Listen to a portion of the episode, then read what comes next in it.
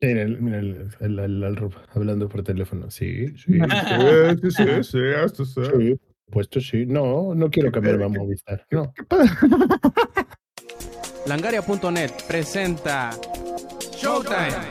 El podcast más grande. Hola y bienvenidos a la edición 261 del Showtime Podcast, inicio de sesión, oh, no es cierto, inicio de temporada 2022. Como verán, estamos un poquito cortos en cuanto a staff del Showtime Podcast, pero bueno, ahorita se nos unirá el ingenierillo y el Eddie. Dicen por ahí que por vivir en el Edomex le robaron hasta la luz, pero bueno, eso hasta no, que no nos cuente la próxima semana, no nos enteraremos de todos los hechos de lo acontecido, pero Aún así, tenemos listos para ustedes un Showtime Podcast más para darle el banderazo a este año. En fin, primero que nada, antes de pasarles a las presentaciones, vamos a, hablarles levemente de qué estaremos platicando esta noche, como por ejemplo que el ex por fin le pierde el miedo al sabor de la, eh, digamos, de la pared y le entra al Minecraft. También el Zampi le entra a un, pues, juego bastante, ahorita lo verán, de VR con After the Fall y por fin les podré platicar un poquito de Guardians of the Galaxy que pues ahí tengo ese tema guardado para ustedes desde hace algunas semanas por no decir meses. También hablaremos por ahí del rumor de que Sony hará retrocompatible los juegos de Play 3 en el PlayStation 5, la baja de precios de la tienda de Halo Infinite, la inclusión de Pokémon Unite en el Pokémon World Championships y bueno, unas cuantas cosas más tanto, según cuánto tiempo nos quede después de hablar de lo que hemos estado jugando, pero antes de eso, las presentaciones. Nuevamente, bienvenido al Shoten Podcast 2022. Sampi, ¿cómo estás? Bien, güey, sobrevivimos al 2021, esperemos que este 2022 no nos dé el cobicho, güey.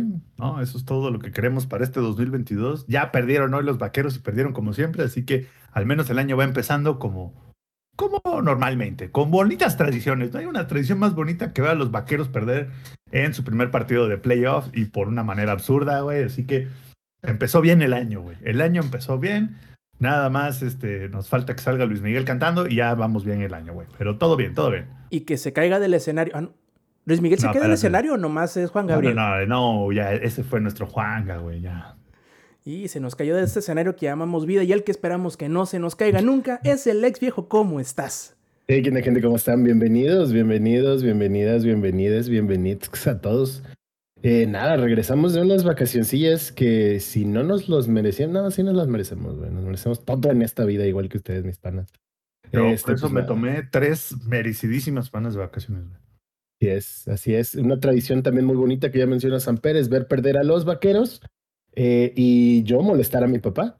Eh, pero nada, fuera de eso, estamos aquí listos para darle, también retomando cosillas como los streams, que había sido bastante inconsistente en los últimos meses, pero ya, enero con todo dijimos, güey, nueva actitud, nuevo yo, ya saben, el planeta rota de una manera eh, que rota del mismo tiempo, todo el tiempo, pero pues nos, nos da, ¿no? Esa sensación de querer ser nuevas personas. Y sí, bueno, ahora sí, muchachos, empecemos, pero antes, antes que, ah, porque ustedes saben, cada que vas de vacaciones y quieres reingresar o, reanudar lo que estabas haciendo antes, como que entras frío, ¿no? Entonces ahorita ya se me está olvidando decirles, recordarles, eh, como siempre, que si nos están disfrutando en la versión ya descargable o pregrabada en YouTube o el formato MP3, pueden participar también en la grabación en vivo del Showtime Podcast, como simple y sencillamente escriben https doble diagonal etc twitch.tv diagonal langaria los domingos 7 eh, y media de la noche horario de la CDMX, donde podrán participar en vivo en la grabación de este su podcast favorito. Podrán eh, hacernos preguntas, interrumpirnos, como debe de ser, como, toda la interacción en vivo de los programas que hacemos. Además, este, yo, yo entiendo que que la versión grabada en su formato MP3 3, 3, les encanta y es muy buena, pero también la versión en vivo tiene su magia, tiene su magia y su diversión. Entonces vengan acá a escribirnos pendejadas eh, sobre las pendejadas que decimos. También, si quieren participar y seguirnos el rollo en las redes sociales, pueden encontrar todos nuestros perfiles en donde en langaria.net, diagonal enlaces. Ahora sí, empecemos muchachos con lo que hemos estado jugando. Y como por ahí les, les decía, el ex volvió nuevamente a su papel de viejo tlacuache. Ahora ya no lo hizo con Fortnite, cambió, cambió de quesito, pasó de uno para el otro y por fin le hizo caso a su audiencia y le entró al Minecraft. Cuéntanos, Lex, ¿cómo te ha estado yendo? Minecraft, Minecraft.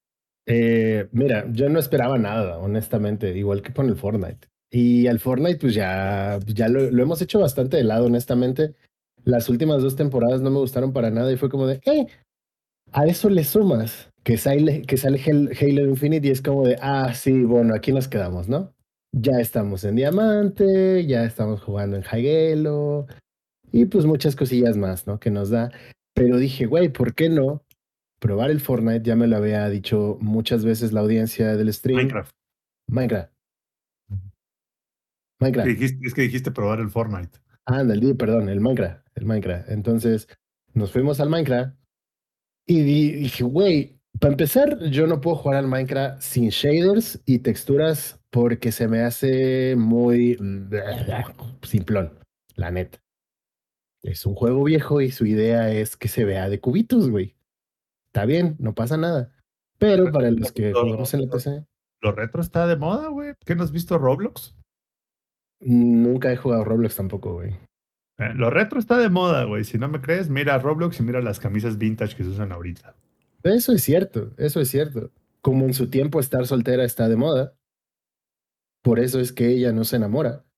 Pero el día de hoy regresamos a, esa, esas cosillas, ¿no? Ese sabor de que para mí Minecraft nunca fue como súper relevante y yo conozco personas que están en sus 25 o 20 y pico que dicen, es que Minecraft es mi infancia y es como de, güey, qué pedo, o sea, el, gap generacional sí está muy cabrón, ¿no? Entonces dije, bueno, vamos a ver qué pedo. Le entré a jugar con unos amigos que me decían, güey, el Minecraft es la vida real. Entonces, si lo ves así, tu perspectiva va a cambiar. Y luego si lo ves con shaders y con texturas chidas, pues ya, el mundo es un poco diferente. Total.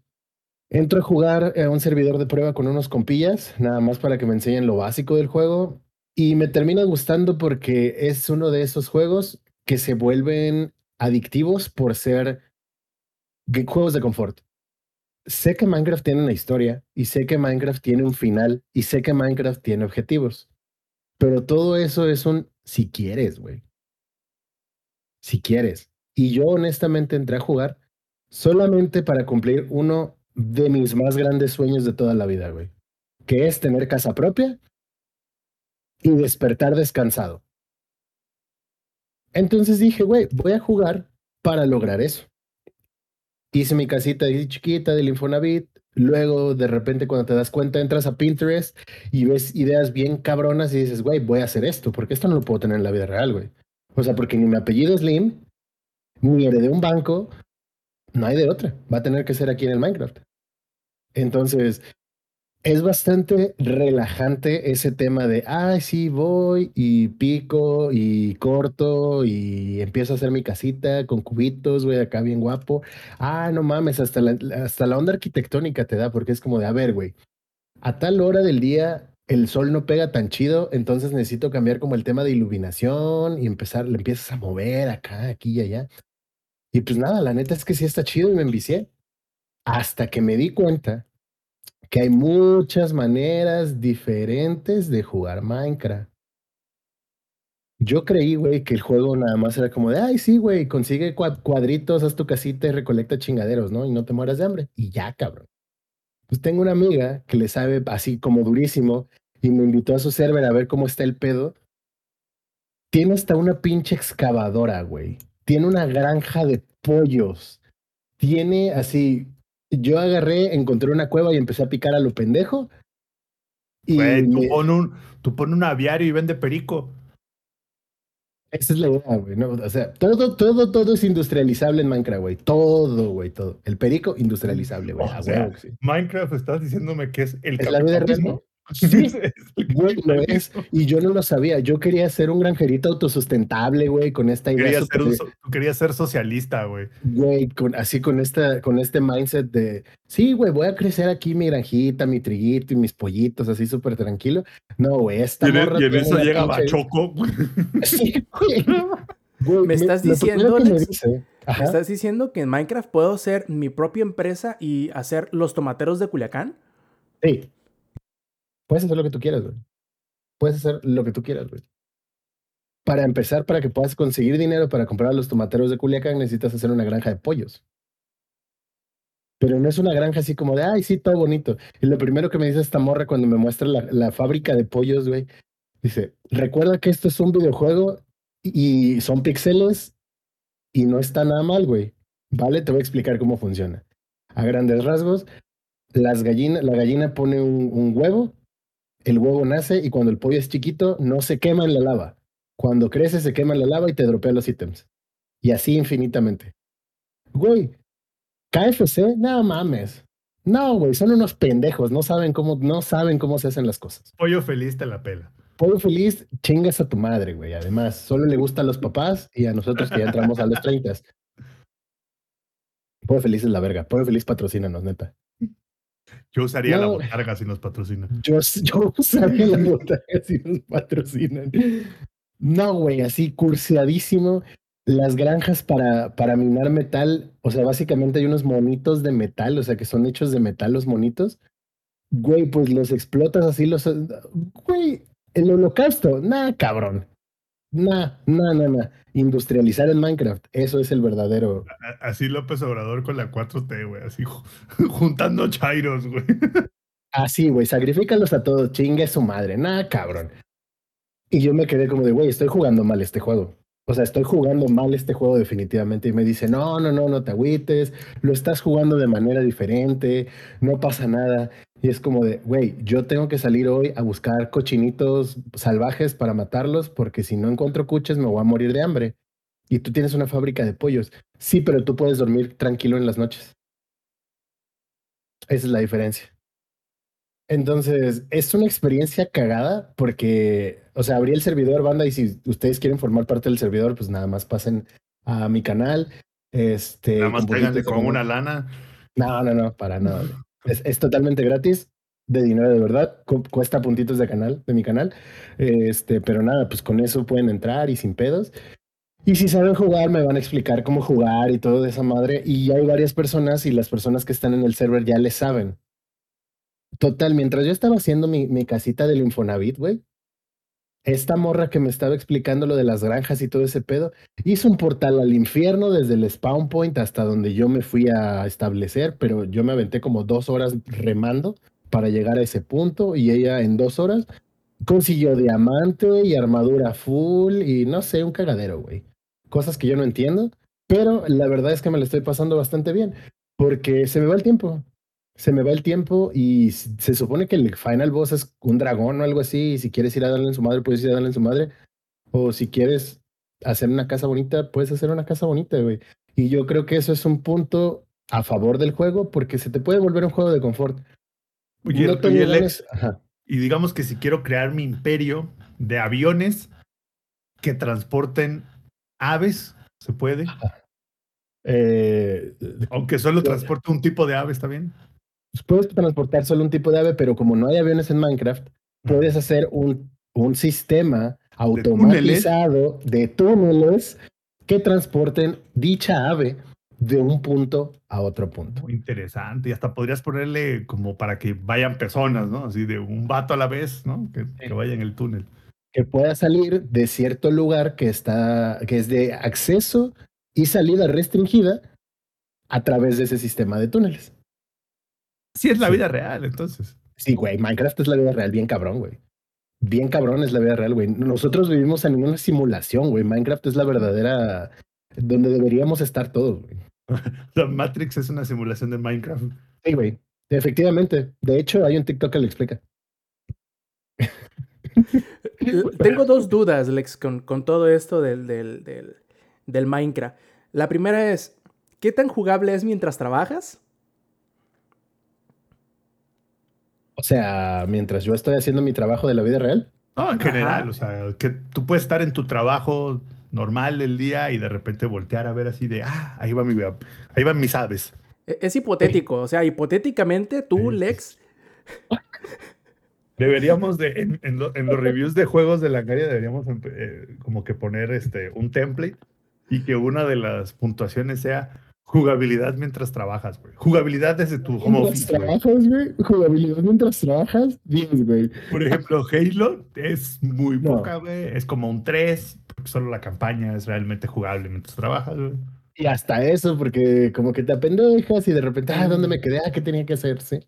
American Truck Simulator es 10 de 10, güey. Es 10 de 10. Puedes hasta tomar llamadas, güey. Y no quitar los ojos del juego, güey. Y quítale llamadas también. Quítalo. Bueno, Minecraft igual es 10 de 10. Porque simplemente te quedas en un lugar seguro, güey. Y puedes regresar a tu trabajo horrible de call center, donde tu vida es miserable y no tiene sentido. Y de repente volteas y dices, no mames, güey, aquí tengo mi casita. Le hice su casita mi morra, güey, por fin, a huevo. Aquí hay comida todo el tiempo. No mames, qué chingón, güey. Luego volteas a tu trabajo culero de call center y es como, ajá. Y regresas al Minecraft, güey, y es, sí, jugabilidad en el trabajo 10 de 10, definitivamente. Ahí es donde nos damos cuenta que en realidad el trabajo soñado es la albañilería, cabrón. Yes, yes lo es. Ahí es donde te das no cuenta, güey. Con los videojuegos te das cuenta que luego los trabajos que más quiere uno son los que nadie quiere, güey. Albañilería, güey. Manejar de camiones. Tener tu propia granja y, se, y literal hacer cosechas Sí, con sí, con un ser un granjerito, güey. Este, cortar el, el, el césped, güey, con uno de... Ahí es donde te das cuenta, güey. Además de que, de que nosotros, o sea, las personas que están aquí y todas las personas en el chat, y estoy seguro que la mayoría de personas que nos escuchan la versión en su formato MP3, 3, 3, tienen la habilidad de cortar el césped, güey. Nacimos en Latinoamérica, cabrón. Punto. Podemos cortar el césped. Ya, cabrón. Tengo mis dudas al respecto. O yo sangre. No creo que esté calificado para ese trabajo, amigo. Pero este...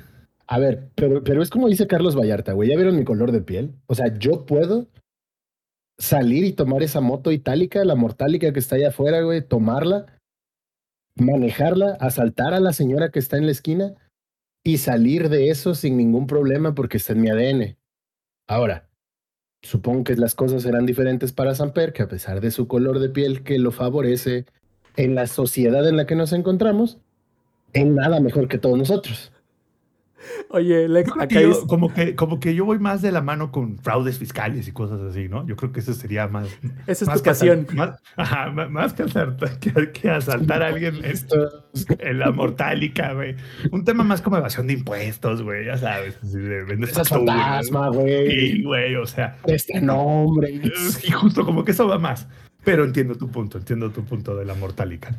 Oye, Alex, acá nos dicen, ya si no podemos cortar relaciones tóxicas, al menos sí el césped, dicen. Sí.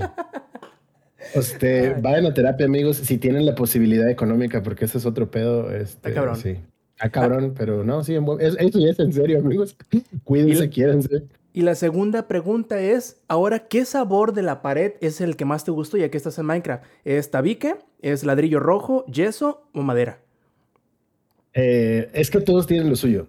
Si tú en este momento vas a tu pared y le haces así y luego le, le lames, tiene un sabor distinto, pero depende mucho de la región en la que te encuentres.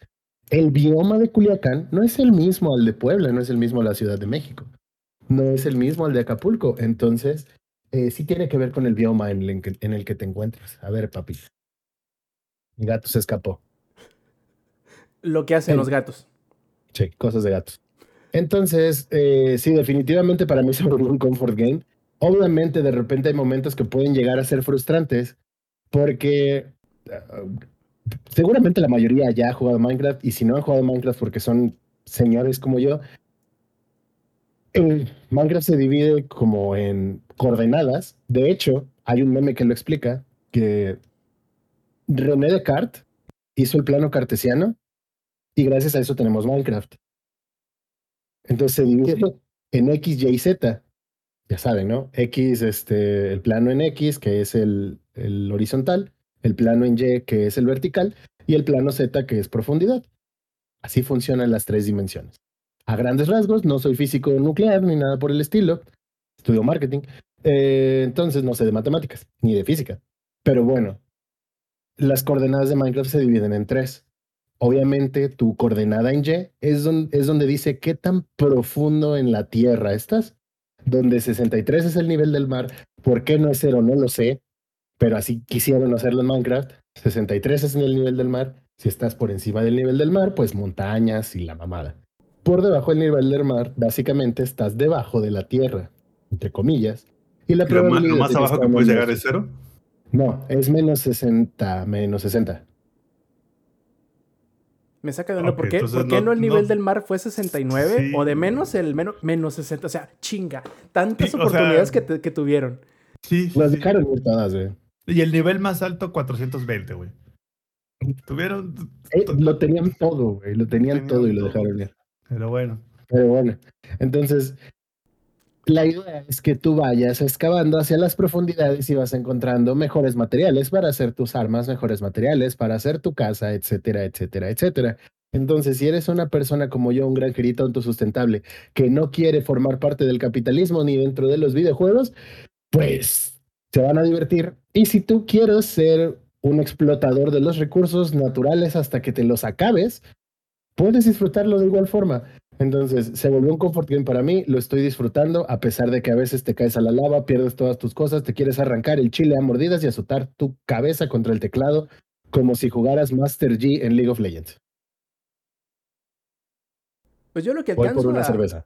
Yo lo que alcanzo a deducir entre todo esto que, que nos has contado, Alex, es que, pues, está chido el pedo, ¿no? Aún incluso después de haberle sacado tanto, tanto tiempo la vuelta, se nota que lo estás disfrutando y sobre todo, este, que, que te está sirviendo, mm, digamos, no nada más de entretenimiento, sino también de, eh, ¿cómo decirlo?, de pasatiempo, que hasta final de Sí. cuentas siempre es algo bastante saludable.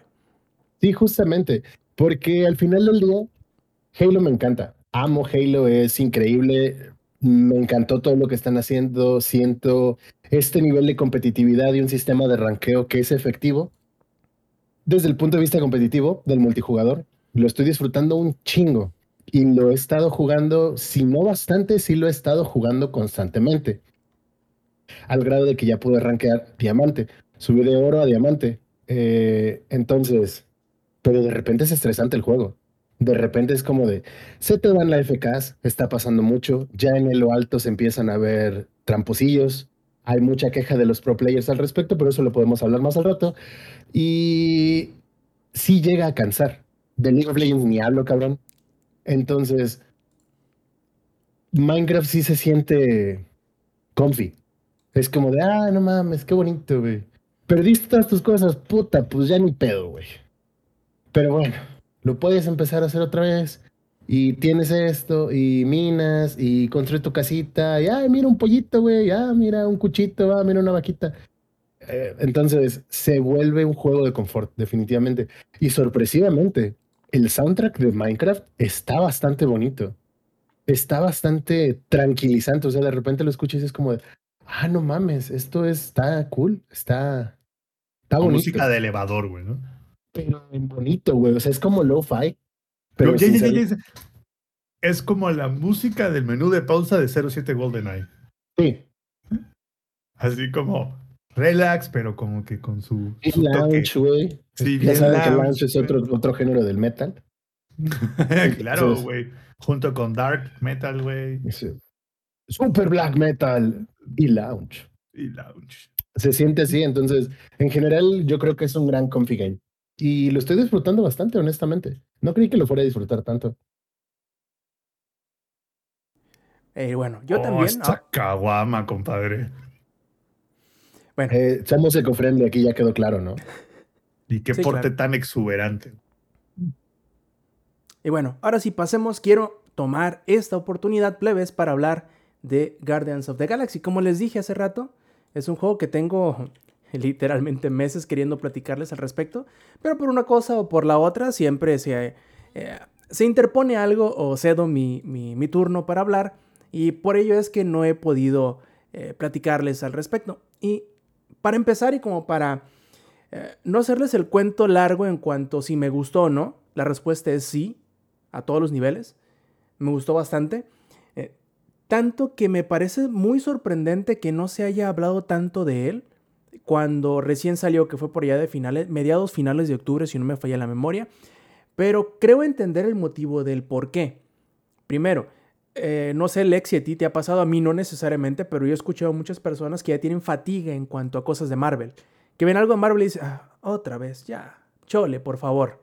Me pasa, güey. A mí, ¿Te y pasa? eso que disfruto mucho el contenido de Marvel. O sea, y desde que estoy morro. Es como de. Fíjate que a mí no tanto. Sí he visto todo lo que ha salido, salvo lo que ha salido en el cine, porque eh, pues no he ido al cine desde como octubre de 2020 más o menos. Entonces, eh, como que ya la, la, la, el desespero de ir a ver las películas en cuanto salen, la verdad que ya se me está cayendo, más que Sa- Sam no- me va a poder este, apoyar en decir, ya que tienes una tele de, de- de medio rango para arriba, vas al cine y dices, "Eh, como que, como que se ve más Como que está casa, ¿no?". sucia la pantalla, ¿no? Dice. Deja tú eso, hay muchas cosas. Primero que o está muy frío el aire. más pixeles. Sí, o, o dices, o está muy frío el aire, o no lo prendieron, o el sonido está de la chingada, o no está bien. Bueno, siempre hay algo que le puedes decir y, y pre- y pensar, en mi casa estaría en chones, puedes estar en el cine en chones, no puedo decir que no. Ahí te voy. A ver, Creo que también es parte de el proceso de, de maduración del hombre. El hombre ya cuando empieza a madurar, güey, cuando llega como a los 30, 31, dice, ¿y si pongo una tele bien mamón, hay un sonido bien mamón? ¿No? O sea, como que llegas a esa etapa donde ya te vuelves papá, güey, ¿no? O sea, dices, güey, Ah, no mames, una pizza o un pollo frito, un pollo rostizado, güey, un pollo rostizado. y sí, dices, eh, a las 3. Sí, dices, no, ya sé. Sí necesito, no, sí hace falta una tele así mamalona, güey. Sí hace falta el audio. La tele, aparte la tele es parte del folclore mexicano, güey. Aunque Coppel me correte, voy por la más grande que tenga, güey. Unos importa, guantes güey. y unas calcetas blancas hasta la rodilla. Sí, sí, sí. ¿Qué, di- qué dice el Sampi? No- aunque me vea como actriz porno, la más grande chingada madre. Sí, sí, sí. Atascado, güey. O sea, llega, llega y es como de, no me importa, güey, si se presentan en mi área de trabajo, me la llevo, ¿no? Entonces, yo creo que también es parte de ese proceso, Rob, que estamos pasando, que llegas y dices, no, sí, güey, no, ya no quiero, pero ¿sabes por qué es? Creo yo, que porque ya como, ya maduras, güey, estás más tiempo en tu casa, güey. Y ya no vas al cine a ligar, güey. Entonces, como que dices, Ah, si ya no voy, si ya no voy a ligar, pues ¿a qué voy? ¿No?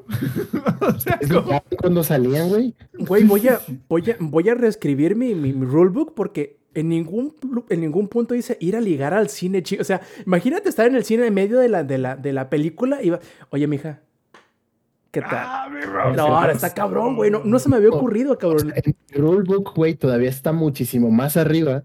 Ir a ligar a la iglesia. Oh, No, e- esa sí, esa sí me la sabía, ¿eh? Eso, eso, güey. Sí me la sabía. Es, es como el truco de. Es como el truco de. Ah, ¿estás, estás soltero. Olvídate de Tinder. Métete a Facebook. Métete a las que venden vestidos de bodas. Ahí está, güey. Ahí está, güey. No, Pero pero, puedes organizar por talla. pero, pero espérame. Neta, no, no- no- nunca fuiste al cine a ligarme, Roberto. Neta. No, el ligue te lo llevas al cine, pero a ligar al cine no. Eso es nueva para mí. ¿Qué te- Discúlpame. Eh, eh, iba a las palomitas, güey, llegabas como una hora antes de la función, platicabas una hora antes de la función. Entonces la idea era, era así como de, güey, si, si la plática estuvo bien, ahí adentro, cerramos el deal, güey. Eso es de morro, güey, eso es de morro, güey. Se me hace que ustedes se saltaron ahí unos años de su adolescencia. pero bueno. yo salté un chingo, cabrón, porque íbamos a ligar. Pero eso es tema de otro podcast. Bueno, Bueno. haremos un podcast tipo Jordi Rosado. Por cierto, pe- permíteme, pe- permíteme de, de así, floreo la, la, la soga, lo aviento y jalo el tema de vuelta, porque como que nos salimos 30 kilómetros de lo que estábamos platicando, no hay problema. Pero, pero en el chat te dan un punto Ajá. No- Nos escribe el jefe Tomar, dice, me pasó lo mismo en la del Spider-Man. Spider-Man, por favor.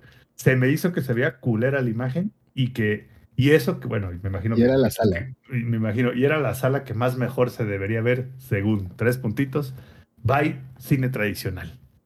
Ahora sí, Bueno, a lo que voy, yo no he llegado al punto de, la fatiga de Marvel, pero puedo entender el motivo de que la gente haya visto Marvel The Guardians of the Galaxy, porque ese es el título completo del juego. Y luego, si te acuerdas, ¿cuál fue el último juego que, de- que decía Marvel algo que estuvo chido? Pues el de Spider-Man. Fíjate, pues sí estuvo bien, pero fue una expansioncilla. ¿Y cuál fue el anterior? Marvel Avengers. Puta madre, ¿no? Con el Marvel Avengers se te quitan las ganas de todo, güey. Y con justa razón, porque no estuvo nada chido. Pero yo sé que no soy el único en el sentido de que hay mucha gente que le gustó Guardianes de la Galaxia, la- las películas. Y a lo mejor el hecho de que no es necesariamente los mismos Guardianes de la Galaxia en el juego que en las películas, no es ni los mismos actores de voz, ni es la misma historia, ni es el mismo universo, por decirlo de alguna forma. Pero fíjate que de cierta manera, eh, los Guardianes de la Galaxia del juego tienen cierto... Se nota que adrede o a propósito hicieron que los actores de voz se parecieran lo más posible a la versión de las películas para que sintiera cierta familiaridad. Que los escuchas y, no estás viendo la pantalla y dices, güey, eso nunca lo dijeron en la película y volteas y dices, ah, es que es un juego, ¿verdad? Entonces lo hicieron muy inteligentemente. Ahora, yo creo que el juego es bastante bueno. Muchos dirán, pero ¿a qué se parece? Porque los trailers yo creo que no le hicieron justicia para nada a este juego. Fueron muy malos y dieron una impresión que a lo mejor no era la correcta para el juego que estaban queriendo vender. Porque, si bien recuerdan, yo cuando hablé de Guardians of the Galaxy, que fue en. Creo que fue de E3. Creo que fue en uno de los, de los eventos de E3 que hablamos y que pasaron trailer de Guardians of the Galaxy. Dije, me parece que va a ser como que la evolución de lo que sería un juego de Telltale porque eso es lo que parecía, ¿no? Uno decía, pues va a ser como lo de Telltale que te van a contar una historia, tú vas a tomar ciertas decisiones y eso va a ir moviendo la historia un poquito dependiendo de lo que vayas haciendo. Pero no, no es tanto así. Sí tiene ciertas partes, pero si me permiten describir o tomando en cuenta otros juegos a qué se parece Guardians of the Galaxy, se parece un poquito más a una cruza entre Uncharted, Mass Effect y sí, un poquitito de juego de Telltale. Pero propiamente es completamente algo Guardians of the Galaxy. O sea, no es algo que tú digas, ah, sí es como un Uncharted con personajes de. O sí es un poquito de Mass Effect con personajes de esta otra cosa. No, lo agarra ciertos elementos y los hace propios. La verdad, está muy bien hecho. El juego se ve increíble. Creo que es uno de los juegos que mejor se ven, en sobre todo en las consolas nuevas. Aprovecha muy bien la capacidad de, sacar assets en 4K. Eh, y en las últimas actualizaciones ya le pusieron la, habilidad de hacer ray tracing, lo cual hace que se vea todavía mejor. Eso sí, en PC obviamente vas a requerir bastante máquina para poderlo levantar, pero en el Xbox eh, Serie X y en el PlayStation 5 corre bastante bien, no corre increíble, no corre a 60 ya con, el ray tracing activado, pero yo creo que ese eh, BRR que tiene por ejemplo la versión de Xbox Serie X, que es el Variable Refresh Rate, que es el que se adapta y no sientes los bajones del frame rate. Eh, hacen que se vea bastante bien. Incluso a veces se ve como película porque creo que se... El límite que le pone es como que entre 24 y 30. En, en, ese, en ese rango se mueve todo el tiempo.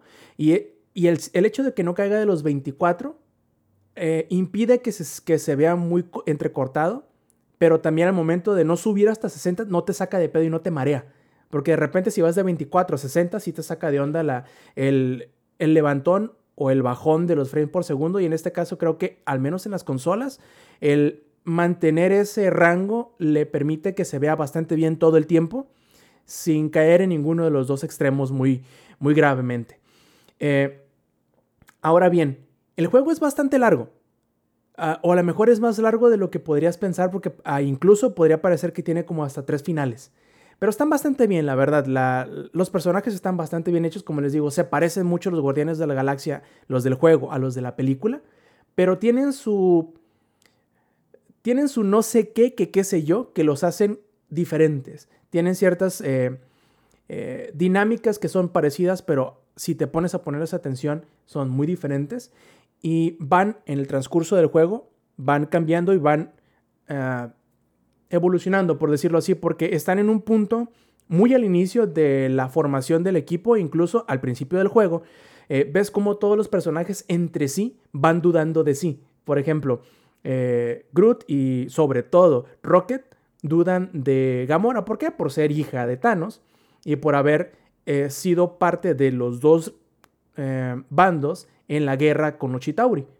Entonces fue parte de Thanos, luego fue parte en contra de Thanos y entonces es el hecho de que haya cambiado de bando los hace dudar de ella. ¿Quién es Thanos, güey? Es el Albertanos, güey. No sé si has visto María de Todos los Santos. No, o sea, digo. O sea, ¿qué pasa? Solterón viviendo en la azotea de su mamá. El Albertano. ¿Qué pasa? O sea, Albertanos, hijo de ese pinche madre. Llegaste solamente una hora tarde. No, bueno, vine aquí, busqué cobre y saqué oro, cabrón. Estabas ¿Cómo jugando Minecraft, ¿o qué Albertanos, pedo? cabrón? ¿Cómo que Albertanos? A ver, estoy perdido y, y me interesa, me interesa es lo peor, cabrón, dígame. Pues sí, ingenierillo, así está la cosa con, con Guardians of the Galaxy, the Galaxy. ¿Tú cómo lo ves, güey? La neta me interesa un chingo. ¿Sabes por qué? ¿Por Ahí qué? te voy. La neta, Guardians of the Galaxy me interesa tanto como Tales of the Borderlands. Eso es lo que ahorita platicamos poquito antes de que entraras, en que los trailers no le hicieron justicia al juego y no aclaran cómo es. Porque justamente eso que estás diciendo tú es lo que yo pensaba antes de jugarlo. Y aunque sí tiene ciertos elementos de juegos de Telltale, no es un juego de Telltale. Se parece más Ya a una sé, mezcla entre Uncharted, Mass Effect y sí, un poquito de Mira, Telltale. El, el aspecto cinemático, y te lo concedo, Ajá. el aspecto cinemático, o sea, qué chingón que lo tenga y que lo tenga de los juegos AAA. Qué bueno, o sea, y, pero creo que lo que me gusta de, de la IP es que sea irreverente, que sea, que se burle de sí misma, que haga risa de lo, de lo mismo que hace, güey. Entonces, si tú compras tal cual, si tú compras Guardians of the Galaxy, güey, o sea, no estás esperando un Uncharted. La neta, o sea, no seas, no seas mamón, güey. O sea, quieres comprar, quieres jugar un Uncharted, Pegó bravo el Inge, ¿eh? O sea, ¿no? Era bélico. sí, bélico, güey. Pero, güey, o Ya anda sea, pedo. quieres, güey, ya me falta más, cabrón. Pero, o sea, quieres, ay, un Michi, no mames, no mames, un Michi. Eh, Pero tal una, una cual, miche y yo, órale. yo quiero una. Michi ahorita, cabrón, no quiero una Yo Michi quiero una licuachela. No importa cuándo Pero lo que voy es esto. Sé que tal cual no es como si fuera Guardians of the Galaxy cualquier otro juego que tenga una narrativa este, fuerte y que a partir de ahí como que ya, o sea, a partir de la narrativa ya tienes, ¿no? Sin embargo, creo que de lo que he conocido, sí me interesa lo suficiente como para decir, güey, ahí te va, ahí te va la, la frase, güey. Prefiero más, o preferiría más, o quisiera jugar más Guardians of the Galaxy, güey, que Uncharted 4, güey. Es que mira, Y no porque Uncharted 4 sea malo. no, al contrario, es muy bueno. Claro, pero son diferentes. Y creo que Guardians of the Galaxy, tal cual, o sea, tiene un tipo de narrativa más ligera, más llevadera, más este, activa. Y tiene, sobre todo, tiene menos que ver con un- una antesala de todo lo que ha sucedido previamente, ¿no? Entonces, tal cual, Guardians of the Galaxy, o sea, es como una historia que tú puedes abordar sin tener que haber conocido dos o tres juegos antes de eso, ¿no? Justamente. De hecho, déjame explicar el motivo del por qué digo yo que se parece a Uncharted.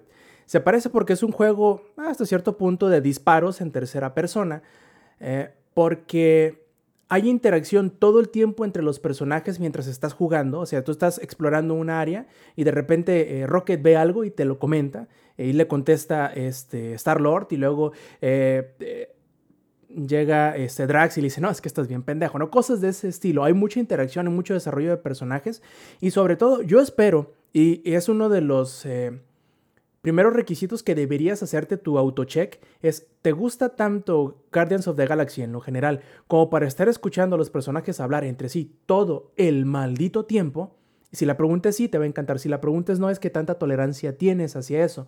Porque llega el momento en que es tanto y tanto y tanto lo que hablan entre sí que inevitablemente vas a interrumpir alguna línea de diálogo cuando estés avanzando por los escenarios o cuando tomes alguna decisión o cuando estés en algún enfrentamiento, porque hablan todo el tiempo entre sí.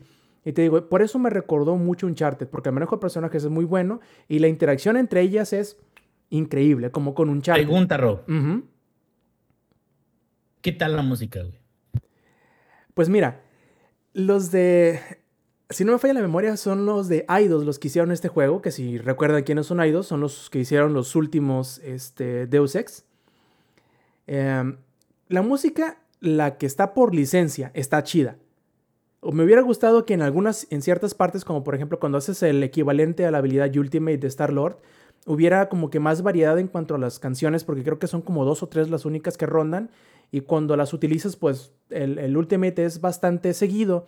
Y escuchar las mismas dos tres canciones, como que si dices, ojalá hubieran habido más. Pero se nota que la seleccionaron debido a que em, es un momento en donde tú intentas levantar la moral y unir al grupo.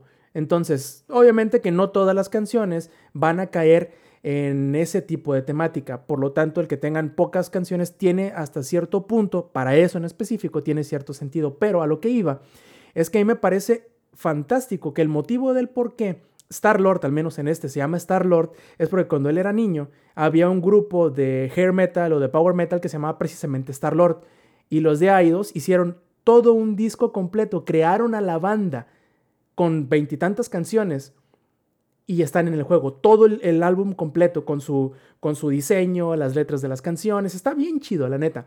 Entonces, solamente por ese punto de que crearon su banda, crearon todo un disco temático con todas las canciones completitas, yo creo que tienen un 10 en ese punto, solamente en ese punto en específico.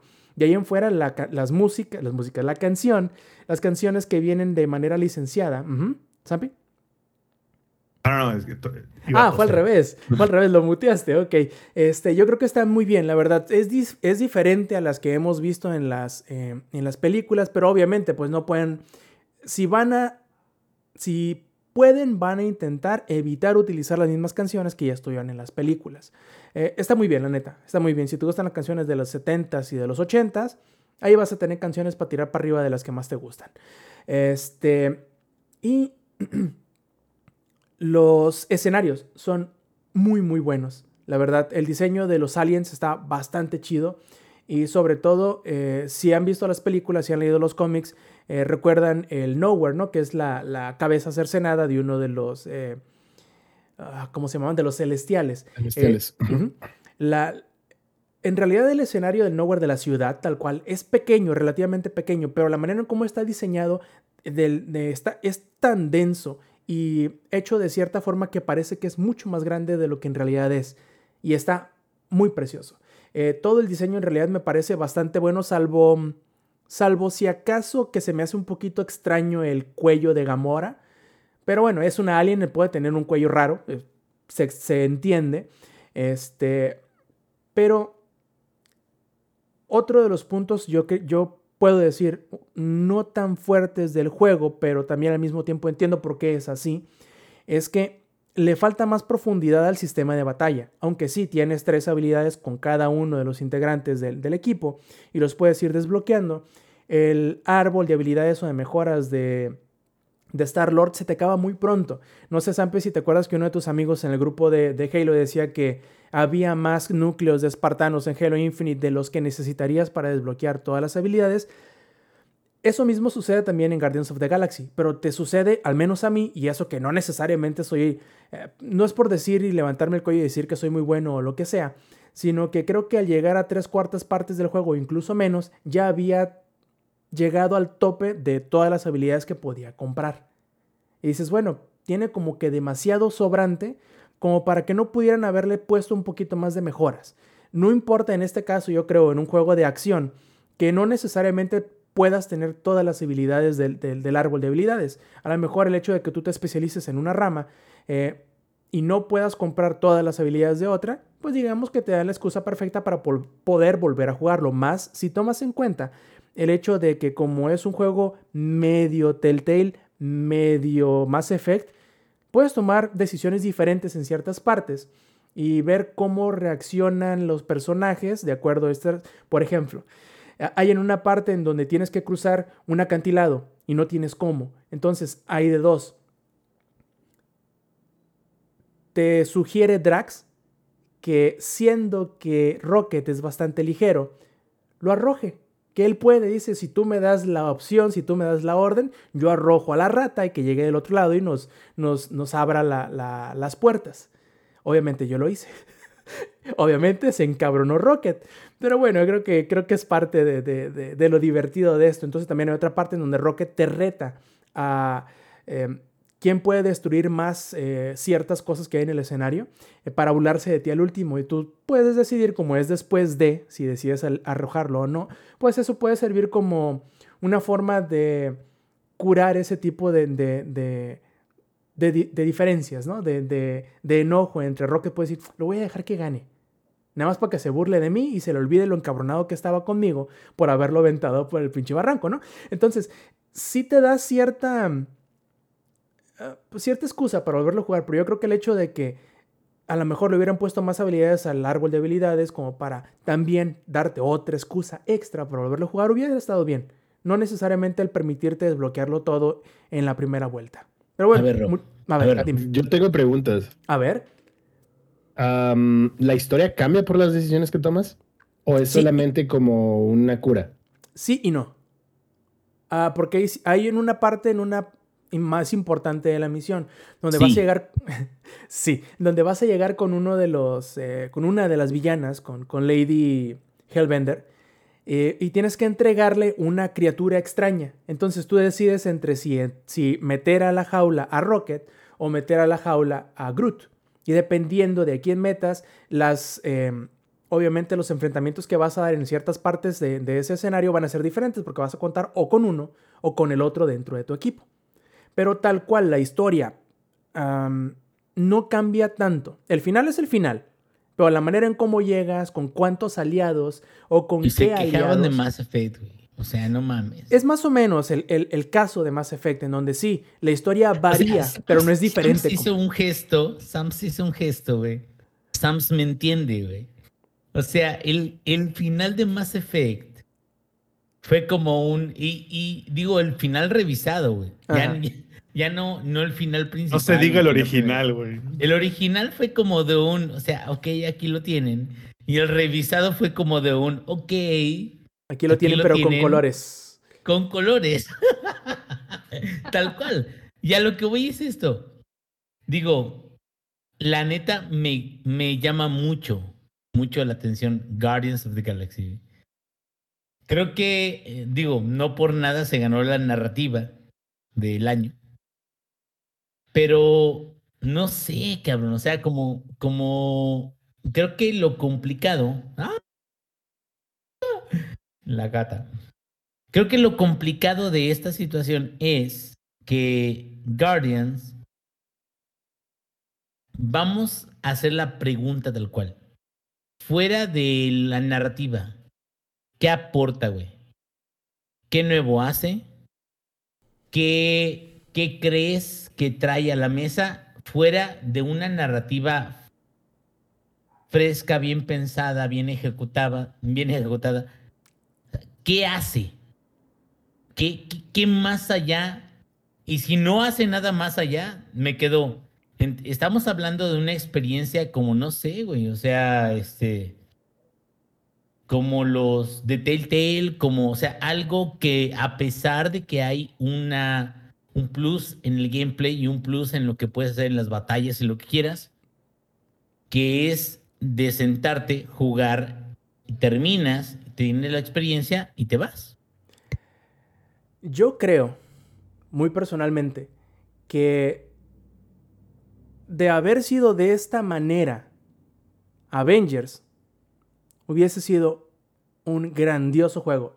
Porque muy similar a lo que pasó o a lo que pasa con Mass Effect y con Uncharted, en el que tú dices, esto bien podría ser una serie o una película, pero que tú puedes jugar.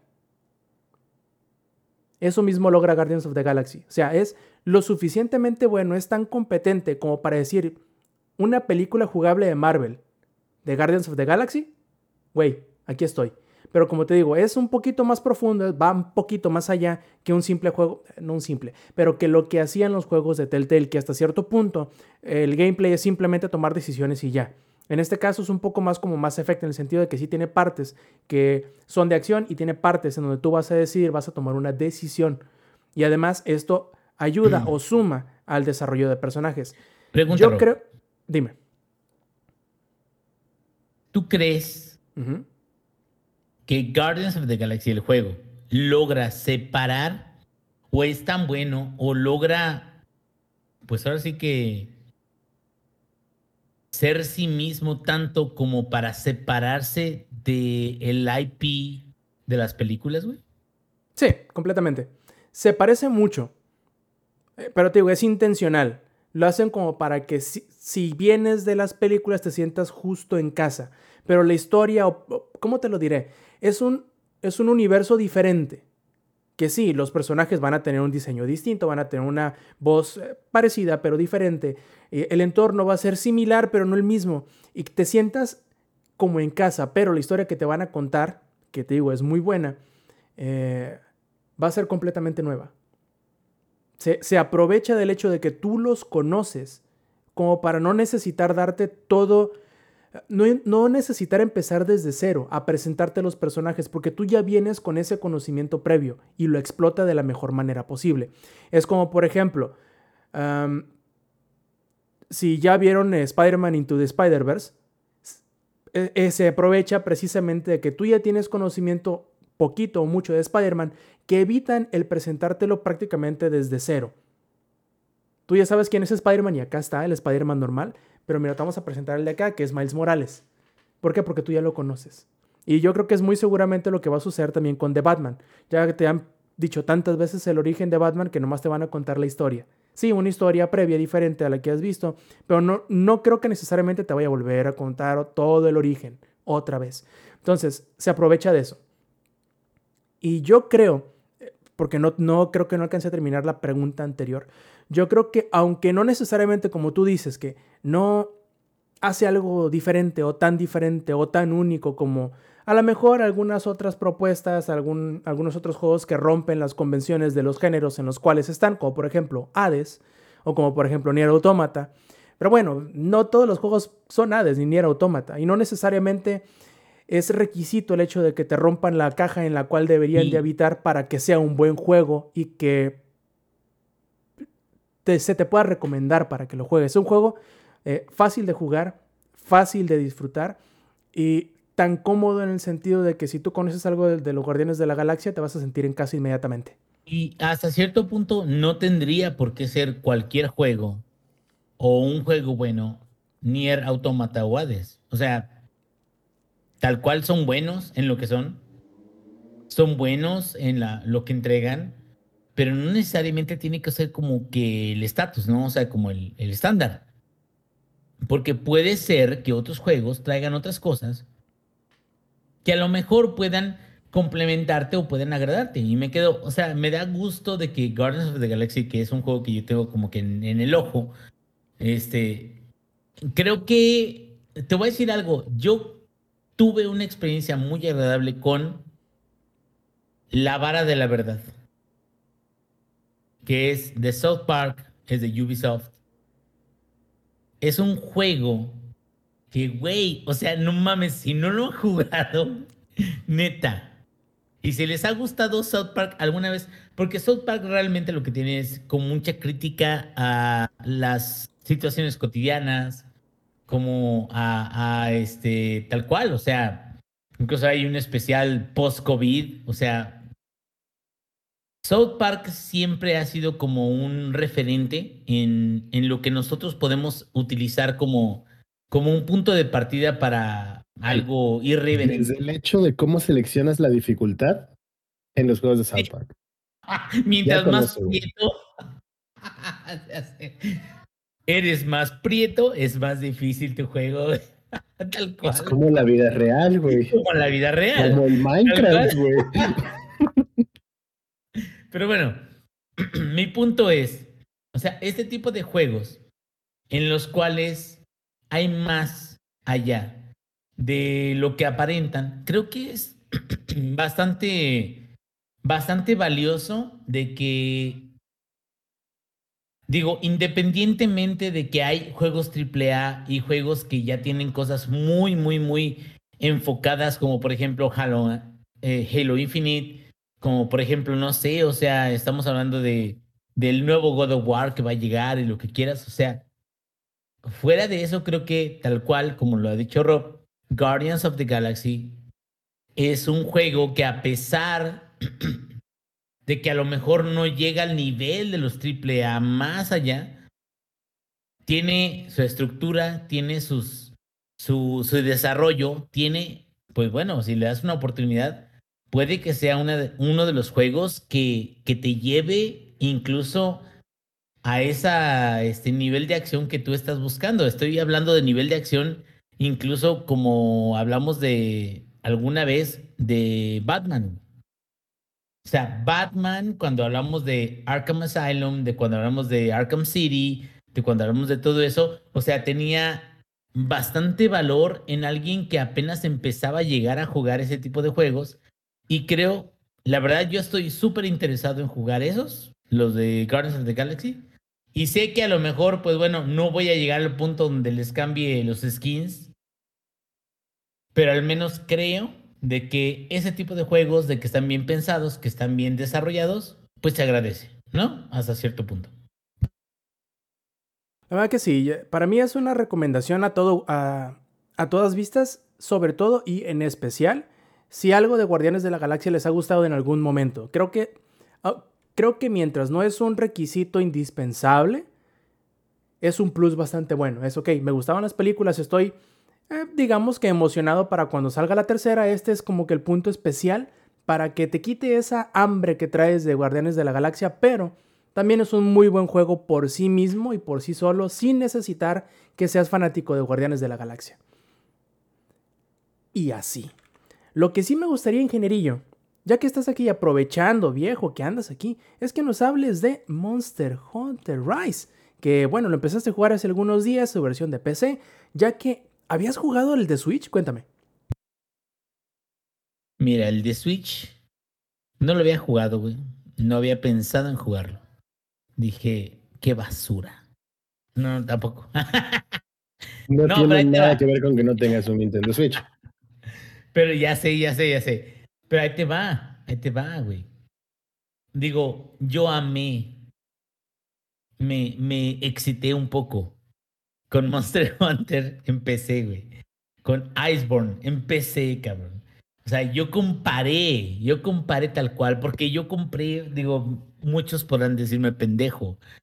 Sí soy, o sea, tampoco no es como algo extraño, pero o sea, yo comparé tal cual Monster Hunter y Monster Hunter Iceborne de PlayStation 4 con el de PC y güey, Lex, tú no me podrás dejar mentir, cabrón se ve hermoso. Es, hermoso. Es hermoso, güey. O sea, y, ahí te voy, cabrón. Ahí te voy. Pinche Sam se está bailando. Sí, ok, ok. Por cierto, vean nuestro stream en vivo. Ah, una ultra. Güey, me, me terminé mis ultra, cabrón. una, una, no es una ultra, es una ultrota. Una ultrota, güey. A la verga. Pero bueno, Pero bueno perdóname. A lo que voy es esto, güey. Hay algo muy particular de lo que he jugado en Monster Hunter Rise en contra o pensando en Monster Hunter World o Iceborne.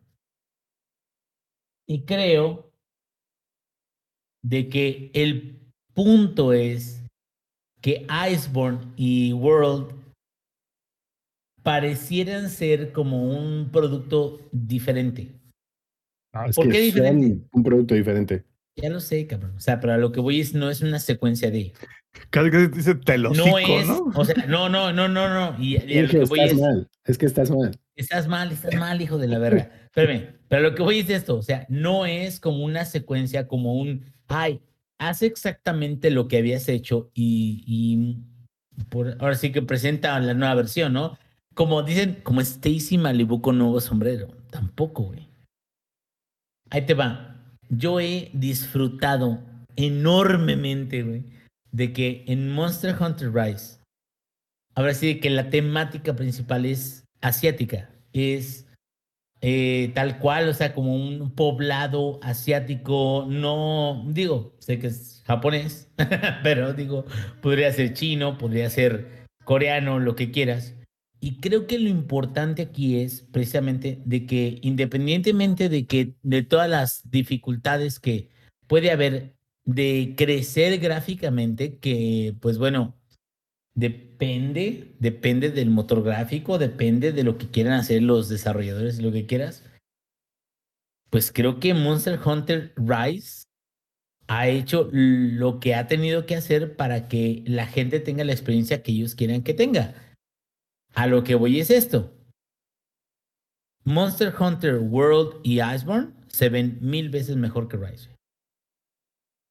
O sea, no vamos a mentir. Y, y en el punto de, sobre todo de la computadora, güey, de la versión de PC, es un juego de 100 gigabytes.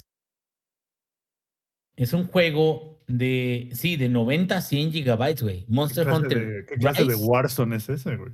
Ya sé, güey. Monster Hunter Rise, digo, perdón, Monster Hunter World y Monster Hunter Iceborne, tal cual los dos juntos, son de 90 a, no me acuerdo, güey, a 110 gigabytes. Por los archivos de, de texturas, por los archivos de lo que quieras. Y se ven hermosos, cabrón. Se ven muy bien. Ahora, yo con el Rise lo instalé en mi disco duro este, de estado sólido. 18 gigabytes, güey.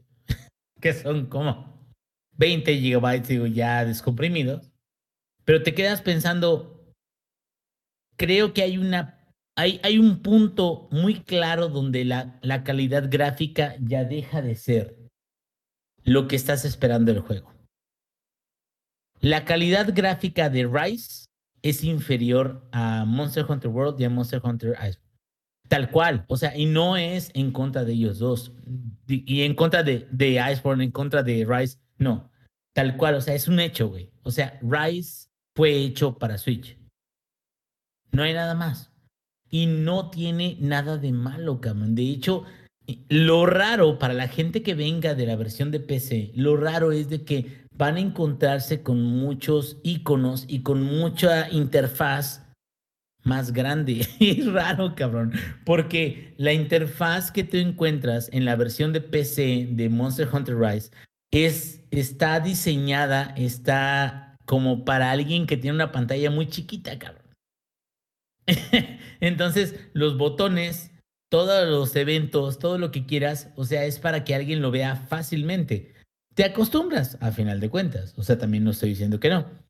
Pero algo de lo que he visto a través de Rise y que me ha gustado muchísimo es, yo les comentaba, incluso en- tenemos un grupo de WhatsApp, yo les comentaba, o sea, para alguien que le gusten los juegos japos, o sea, no mames, es una, es, es una obra de arte, cabrón. Es, es, es una chingonería. O sea, yo que mamo la saga de Yakuza y, y te quedas, adelante, Rob. Digo, es como comentábamos también cuando originalmente hablamos de Monster Hunter Rise el año pasado, en donde discutíamos los comentarios de, ciertas, de ciertos miembros de la comunidad que decían que Monster Hunter Rise se veía mejor que World y nosotros decíamos, es que mira, podemos dividirlo en dos partes, ¿no? El diseño artístico de, de Rise es impecable, está increíble. Toda la inspiración, los diseños, este, la forma en cómo se ve y cómo está acomodada las cosas es impecable. Pero técnicamente, Ojo que podremos decir lo mismo de cualquier Monster Hunter. así es. Es, es importante recalcarlo porque a nivel arte conceptual, Monster Hunter es hermoso, muy cabrón, güey. Tenía muchísimo tiempo, yo lo conté alguna vez cuando hablamos de Iceborne. Yo no, nunca me había enculado, o sea, tenía muchísimo tiempo que no me enculaba de un juego como lo hice con Monster Hunter. A nivel conceptual, a nivel gameplay, a nivel muchas cosas.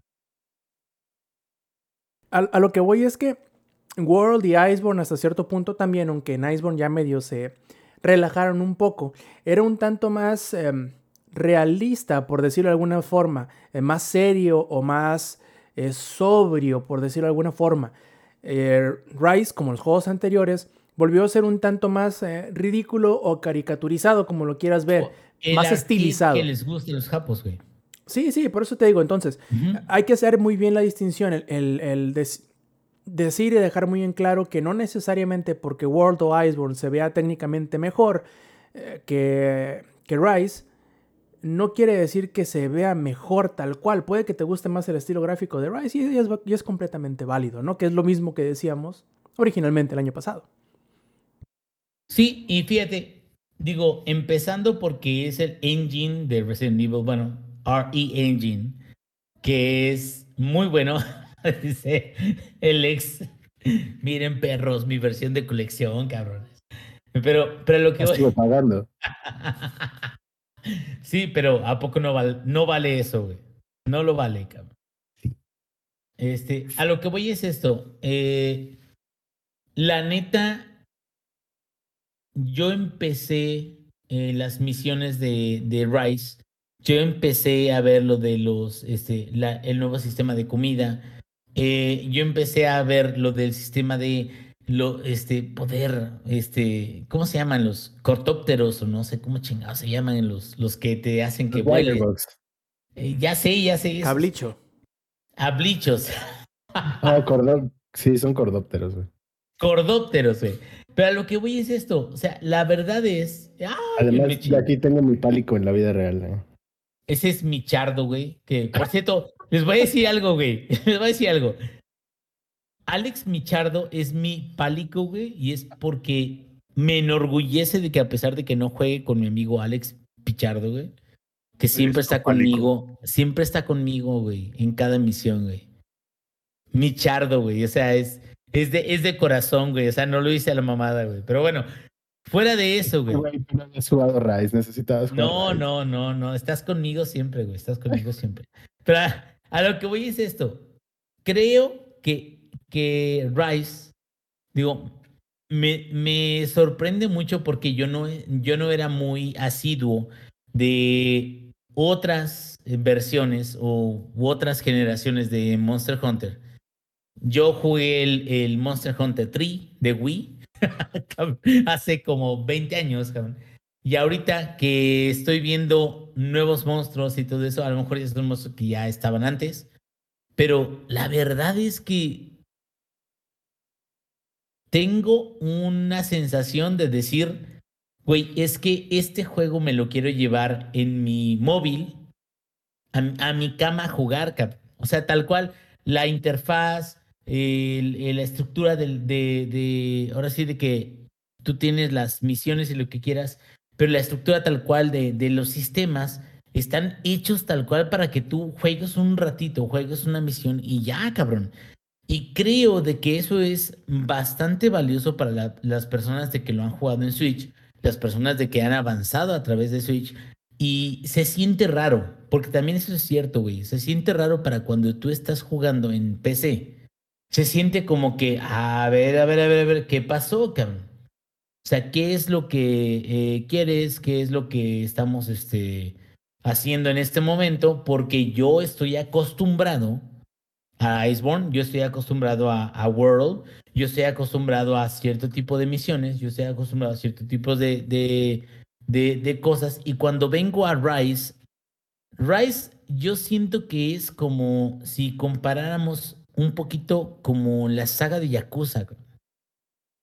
La saga de Yakuza a mí lo que me gusta, a pesar de ser un brawler, a pesar de ser de acción, a pesar de ser lo que quieras, es que la saga de Yakuza tiene algo muy especial y lo que tiene especial es que tú puedes desarrollar lo que quieras en términos de, de, la historia principal o puedes también dedicarte, no sé, a side quest o puedes dedicarte a minigames o puedes dedicarte a muchas cosas. Entonces yo les decía incluso en, WhatsApp, tal cual, Rise es muy japo, pero no es japo nada más por el hecho de que tiene eh, arte oriental, de que tiene casitas orientales en el arte, de que tiene, este, puedo, tal cual, o sea, este, el lenguaje japonés, a la hora, de- no, no, no.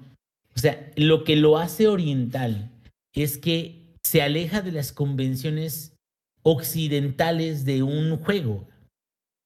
Y entonces te da a ti, ahora sí de que la la capacidad de que tú empieces a cazar monstruos. Pero aparte de empezar a cazar monstruos, también tiene, por ejemplo, lo de la comida. Y tiene también la forma en la que puedes ir incrementando el nivel de la cocina que tú tienes. También te permite ir este, recolectando cosas en el mapa que tú tienes y que conoces. Entonces vas recolectando, recolectando cosas. Entonces también te permite, y, y todo eso siento que es más japo. ¿Por qué? Porque es un juego que a lo mejor se aleja de las convenciones occidentales de narrativa. Y convenciones occidentales de narrativa, vamos a hablar de incluso lo que se, lo que se acercó Monster Hunter World, o incluso podríamos hablar de la mayor convención occidental de narrativa que es The Last of Us, que son cinemáticas, que sí, o sea, tú llevas tu, tu, tu gameplay y tu gameplay te lleva a otra cinemática, a otro desarrollo de la historia, a otro... Y no, no, no, no. Acá en Monster Hunter Rise es como, haces misiones, güey. Puedes levelear misiones, tal cual de cazador, puedes levelear misiones de la aldea, puedes ir avanzando, pero no necesariamente eso quiere decir de que vas a tener una cinemática mamalona, cabrón. ¿Sí me entiendes? O sea, es como vas a ir avanzando en la historia y sí, vamos a darte un poquito más, pero no, esto es Monster Hunter, cabrón. Y creo que esa es una de las partes que a mí me destanteó de Monster Hunter 3, cuando yo tenía Wii. A mí me lo recomendaron muchísimo, güey. Me dijeron, no mames, Monster Hunter 3, dale, cabrón. Yo duré dos horas buscando qué hacer y no encontré qué pedo. Pero la accesibilidad, el cambio, digo, el aprendizaje de mi parte con Monster Hunter World, todo eso, me han dado una pauta para poder decir, es que Mon Monster Hunter Rise es otra versión de Monster Hunter. Está muy chingón. Si te gustan los juegos japos, está ideal, está hermoso, cabrón. Algo que sí tengo de, de queja es la variedad musical es muy, muy eh, menor o muy este, menos chingona que World, y que Iceborne. O sea, tal cual yo he jugado con diferentes monstruos y todos los monstruos tienen la misma rola de batalla, que no, no, es, no es una queja tal cual, güey, porque, o sea, la rola de batalla está muy chida. Pero, güey, es que en Monster Hunter World la música estaba excelsa, cabrón. Y no me dejarás ne, este, mentir, cabrón, este, Lex. Monster Hunter World tiene de los mejores soundtracks para batallas contra monstruos. Para, incluso te dejan ponerlas en tu habitación, cabrón. O sea, y que eso tú llegues a un, un, juego que está muy chingón, muy bonito, nuevos, nuevas bestias y lo que quieras, pero que las primeras tres, cuatro bestias que tú veas en los primeros dos mapas, porque es un mapa del templo olvidado y otro mapa de, de digo, hay más mapas, ¿verdad? Pero hay otro mapa de las islas congeladas y que cuando tengas una batalla con las bestias que tienes que derrotar, sea la misma canción o el mismo tema, sí te baja, cabrón. O sea, no es, no es que digas pinche juego culero, tampoco. Pero, güey, Monster Hunter World tenía música casi, casi para hasta el culo Yaku, no sé. O sea, La palabra que buscas es épica. sí, Cuando tú güey. juegas Monster sí. Hunter World y te encuentras con los monstruos grandes, chingones, o sea, no es que no hay algunos que no lo sean, porque hasta el culo Yaku tiene su magia. Pero te encuentras a los monstruos importantes, ¿no? O sea, el Rátalos. Y yo voy a usar la, la mejor comparación de música entre Rise y World. El bombardero B-52, Baselgius. Baselgius. Ujú. La música de Baselgius en, en World es por mucho así, y ahí es donde yo lo noté. Cuando me enfrento a Baselgius en el Rise, que no es spoiler porque el juego ya va a llevar un año, solamente salió en otra plataforma.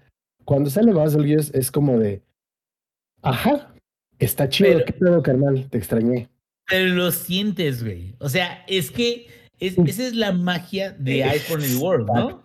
Cuando tú lo escuchas, en, dices, no mames, aquí viene ese suena. Y lo sientes. Suena, suena y lo sientes, güey. Te quedas, ¡ah, la verga! este cabrón.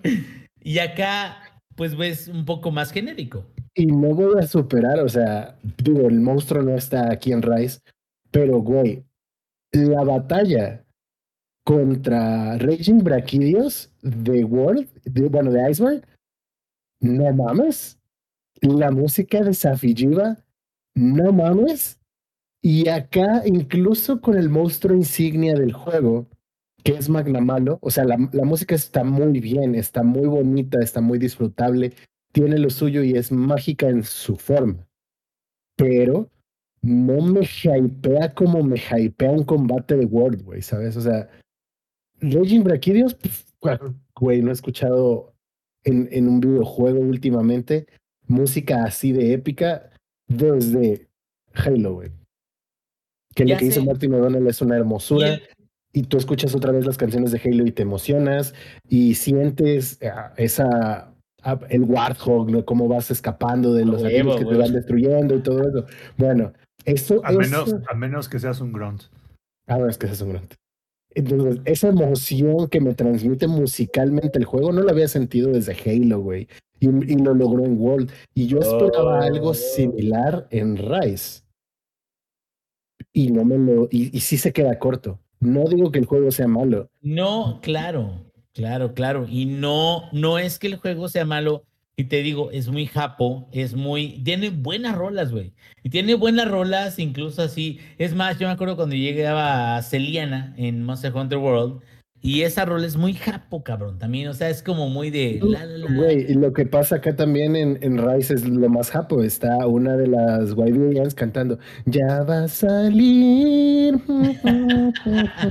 es muy japo, güey. Y está muy chido va súper bien con la estética del juego, está precioso, está increíble.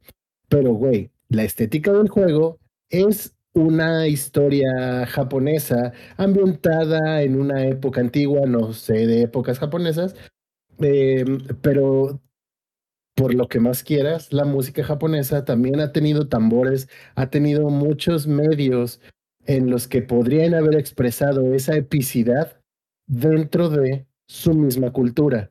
Y siento que ahí musicalmente Rice se queda corto. Sí, y tal cual, fíjate que, que en gameplay me gusta mucho las adiciones, por ejemplo, de los, los bichos que te permiten moverte, porque la verdad le agrega mucho dinamismo cuando aprendes a usarlos. Y cuando aprendes a moverte, se me hace un poco raro de que ya tienes los bichitos para decirte dónde están las cosas. o sea, como que antes me gustaba que ibas por las pistas y de encontrabas una pista y de repente los bichos, vamos para allá y te digas, a huevo, vamos. Entonces, ahí te va. Creo que la verdad es que yo podría considerar los dos juegos diferentes. O sea, no necesariamente de que sea uno más malo que otro, son diferentes, güey. Y lo que he jugado de Rise me ha gustado muchísimo, lo que he jugado de Rise me ha gustado al punto de que voy a seguir jugándolo, yo creo, hasta que termine la campaña, espero yo. Y, y sin embargo, creo que sí hay diferencias considerables o, o diferencias que vale la pena mencionar con sus antecesores, que es Iceborne y, y World, que el punto es, no es que sea necesariamente malo, no es que sea, este, híjole, o sea, como algo eh, de baja calidad, para nada, o sea, más bien creo de que son productos distintos, creo que son productos de que los tienes que tomar como lo que son, que es Rice, es un producto más japo, es un producto más cercano al, digo, por ejemplo, yo me acuerdo mucho de, de Persona 4. Persona 4 y Persona 5 son juegos que tienen, son muy, muy japos, cabrón. O sea, son muy japos en el aspecto de que tienen música muy japa, muy japo, este, se repite mucho la música, este, tienen cuestiones pues agradables dentro de su gameplay pero o sea, también son muy sencillos dentro del general, o sea, de lo que quieres obtener. Y me quedo, creo que Iceborne no he visto que pierda algo en particular porque jugué con mi lanza, ahorita estoy jugando con este espada larga y todo eso. No he visto que pierda alguna habilidad de lo que tenía antes. Sin embargo, creo de que también el punto es de que conforme va avanzando la historia y lo que quieras, creo que la historia de World y la historia de Iceborne estaban un poquito más enfocadas y ahorita es como un poquito más arcade. Arcade es de que es más, este, ¿cómo se dice? Casual, es más, este, casualidad de que tú estés ahí, que vayas creciendo y que vayas teniendo todas tus misiones y lo que quieras. Y la verdad, me gustó más la historia o la campaña principal de World y de Iceborne que de, de Rise. Y no necesariamente quiere decir que The Rise sea una mala historia o que no puedas crecer o, estar este, entretenido con esa historia. Más bien creo que Rise mejora en gameplay y mejora porque me gustó incluso lo de los bichos que puedes avanzar, que puedes saltar, que puedes volar, güey, que puedes, este, o sea, tal cual es más dinámico el hecho de que tengas bichos que te dejen moverte de un lado a otro. Aún así. Tiene mucha verticalidad también. Me gusta, me gusta mucho porque cambia tu forma de juego, ¿no, Alex? O sea, antes estabas muy, muy en el suelo, ¿o no? Sí, y, y de nuevo, estas comparaciones son necesarias, no para decir que un juego es mejor que otro, sino para comparar juegos de la misma franquicia que han sido muy exitosos y que notemos que son juegos que se sienten diferentes y le agregan esa magia y no es, por ejemplo, ah, ya salió Rise, ya no voy a jugar World nunca más, güey, no voy a jugar Iceborne nunca más. No, para nada. Son juegos tan diferentes que de vez en cuando se te antoja volver a jugar otro. Supongo que eso mismo pasará con Generations Ultimate y juegos que están eh, más atrás en la cronología de, de la franquicia. Pero, por ejemplo, Rise se siente un juego muy vertical. Hay muchas cosas que hacer y explorar hacia arriba en los mapas, no solamente de manera lineal hacia enfrente. Y que si bien los otros mapas de, de Iceborne sí podías como subir y escalar y cosillas así como lo es Coral Highlands, por ejemplo, aquí en, en Rise es distinto, hay muchas cosas más que encontrar, incluso una de las mecánicas del juego, que es encontrar a los pajaritos estos, que te van aumentando tu vida, que te van aumentando tu estamina, que te van eh, bufeando. Muchas de esas veces es necesario ir a buscarlos antes, lo cual te obliga, entre comillas, a explorar el mapa. Pero no es nada más de, ah, sí, explora el mapa porque sí, no. Es, vas a explorar el mapa porque vas a encontrar cosas nuevas, vas a encontrar cosas que te ayudan para tu cacería actual. Eh, por ejemplo, el que encuentres al buito de la suerte, el tema de tomarle fotos a, lo, a la otra fauna que hay. Hay como muchas cosas dentro del mismo juego que le agregan saborcito. Eh, además de nada más, voy, le doy en su madre al monstruo, lo carveo y me regreso. Entonces, es algo distinto, disfrutable. Y no por eso es, ya no quiero volver a jugar a Iceborne, ya no quiero jugar nunca más No, otra y- cosa de Monster Hunter hasta que salga lo siguiente. Y fíjate, creo que yo tengo como una, una analogía. Pues eh, apenas estoy viendo la, la gorra. No mames, Zampi, qué gorra más mamalona tienes, güey. No, no te pinches, mames. Sí, si quieren ver la gorra de Zampi, güey, véanla en, en, en Twitch. Estamos en vivo, ahorita estamos en domingo, pero no mames, güey, this is the way. Pero bueno, digo, Zampi no sabe ni qué verga estamos hablando, él nomás las compra porque se le ven chidas. No, güey, Este, ¿qué hablas? ¿Qué pasó? Pss, ¿Qué pasó, carnal? Pero a lo, a lo que voy es esto, este, creo que eh, sí es importante que hagamos notar de que eh, Monster Hunter Rise, tal cual en PC, es un port. No es malo, güey, pero es un port. ¿Qué quiere decir? Es al revés de cómo se espera de que funcionen algunos de los desarrollos de videojuegos. ¿Qué, qué quiere decir? De que primero empiezan en el más fuerte o en el sistema más cabrón, o en el sistema que tiene más desarrollo, más este, resolución, Y a partir de ahí se va a sistemas más jodidos o con menos poder, que es como le pasó, por ejemplo, a The Outer Worlds cuando cambió de, pues, de las consolas donde estaba a Switch. O sea, te quedas, o el Witcher, a Switch. Que te quedas, güey, o sea, tienes que cambiar todo lo que tienes a una consola más pequeña, una consola con menos poder, pero tienes que jalar igual. Aquí se siente al revés, aquí se siente como que, o sea, tú ves la interfaz y la interfaz tal cual no necesariamente es mala, sino que está enfocada en cosas muy grandes y, e iconos muy grandes o, eventos muy grandes. Entonces tú volteas a una parte del pueblo, que eso siento de que en términos de usabilidad está súper bien, güey. Porque hay alguien que quiere hablar contigo y te aparece el globito de que quiere hablar contigo, pero aunque esté al otro lado de la ciudad al otro lado de la aldea. Y tú vas para allá, pero gracias a que pudiste ver el globito, cabrón. O sea, y, e indiferentemente de eso, o sea, creo que la interfaz, el, lo general, la iconografía, todo está diseñado como para pantallas pequeñas, cabrón. No es queja. Es que simplemente se identifica tal cual. Y creo que, bueno, o sea, vamos a ver cuál es el futuro de, de Rise. Pero en PC, yo lo he disfrutado un montón. No me he metido todavía a lo que es el multiplayer de matchmaking.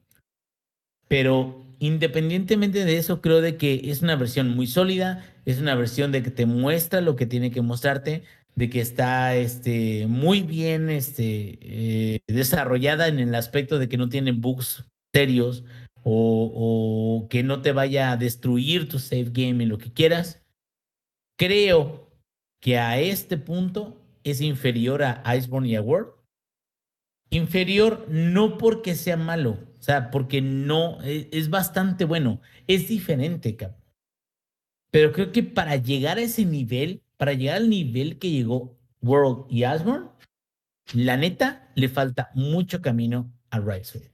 Y ya, eso es todo lo que tienen que decir. Perfecto, Inge. Lo bueno es que has jugado poquito, si no, imagínate cuánto nos hubieras hablado. Llevo más como ocho horas, cabrón, y todavía me faltan como 50 más para dar mi opinión ya clara, cabrón. Pero fuera de eso, creo que le voy a meter como unas 200 o 300, cabrón. Bueno, pues ya, ya veremos en semanas subsecuentes qué más nos puedes contar al respecto, como ahorita que digamos que me emociona bastante o me intriga bastante saber qué piensa el Zampi ahora que tuvo oportunidad de jugar After the Fall, que es un jueguito de realidad virtual que ya tiene algún tiempo con él en su en su a ver, a ver Zampi, cuéntanos qué rollo. Creo que existe, o sea, lo jugué la versión del Quest 2, pero creo, creo que también está para PlayStation VR, creo, podría ser. Y para standalone como Quest, este, ¿cómo se llama? Perdón, no Quest, sino en Steam. Porque no es lo mismo que esté en Steam, que esté en el Quest, que esté eh, porque pues, al final del día el Quest 2 es como 100% inalámbrico, pero los gráficos se ven como que un poquito no tan buenos y no necesitas una PC. Y la versión de PC, los gráficos son mejores, ¿no? Pero sí necesitas que la PC y el Quest estén en la misma red para poderlo jugar de manera inalámbrica, ¿no? Yo jugué la versión del Quest 2 y yo no tenía ni perra idea de qué era, ¿eh? O sea, literal, a mí el Rob llegó un día y me dijo, pues acá está, cabrón. Y dije, ah, pues, pues, pues órale, vamos a ver de qué se trata. Habiendo sido el juego anterior de VR que, que, que, que pude como que jugar y reseñar, fue el uh, Mass Maker. Y ese se me había hecho muy bueno. Entonces dije, ah, pues vamos a darle otra oportunidad a un juego de Quest 2, ¿no? Y ya fue así como de, ah, pues órale, le entro, güey. Y todo empieza bien. El juego se ve bien, tiene buenos gráficos, tiene buen sonido. El gameplay no es así como que lo más revolucionario del mundo. Eh, un problema de los juegos en VR es que digamos que no hay como que mucha variabilidad en los gameplays, en específico de los juegos de shooters. Entonces, y, y sé que suena raro porque uno diría, güey, pues es VR, tienes toda la libertad del mundo, ¿no?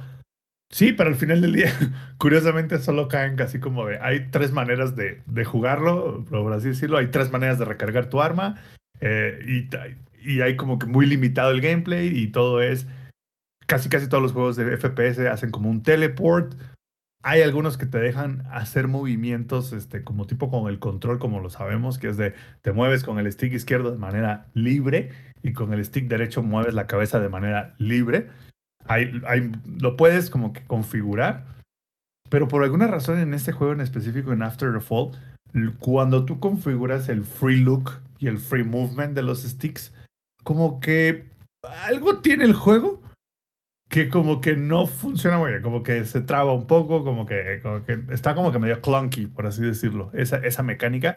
Entonces como que al final del día te quedas, pues así que te, te, te resume a, a, usar el teleport, que básicamente el teleport es cuando tú presionas el stick para moverte, te aparece un circulito de a dónde te vas a mover, sueltas el stick y te hace como un teleport de medio segundo, así se pone la pantalla negra, fum, fum, y ya apareces en ese nuevo lugar, ¿no? Entonces tuve que jugarlo así. No es mi manera favorita, pero dije, órale, va.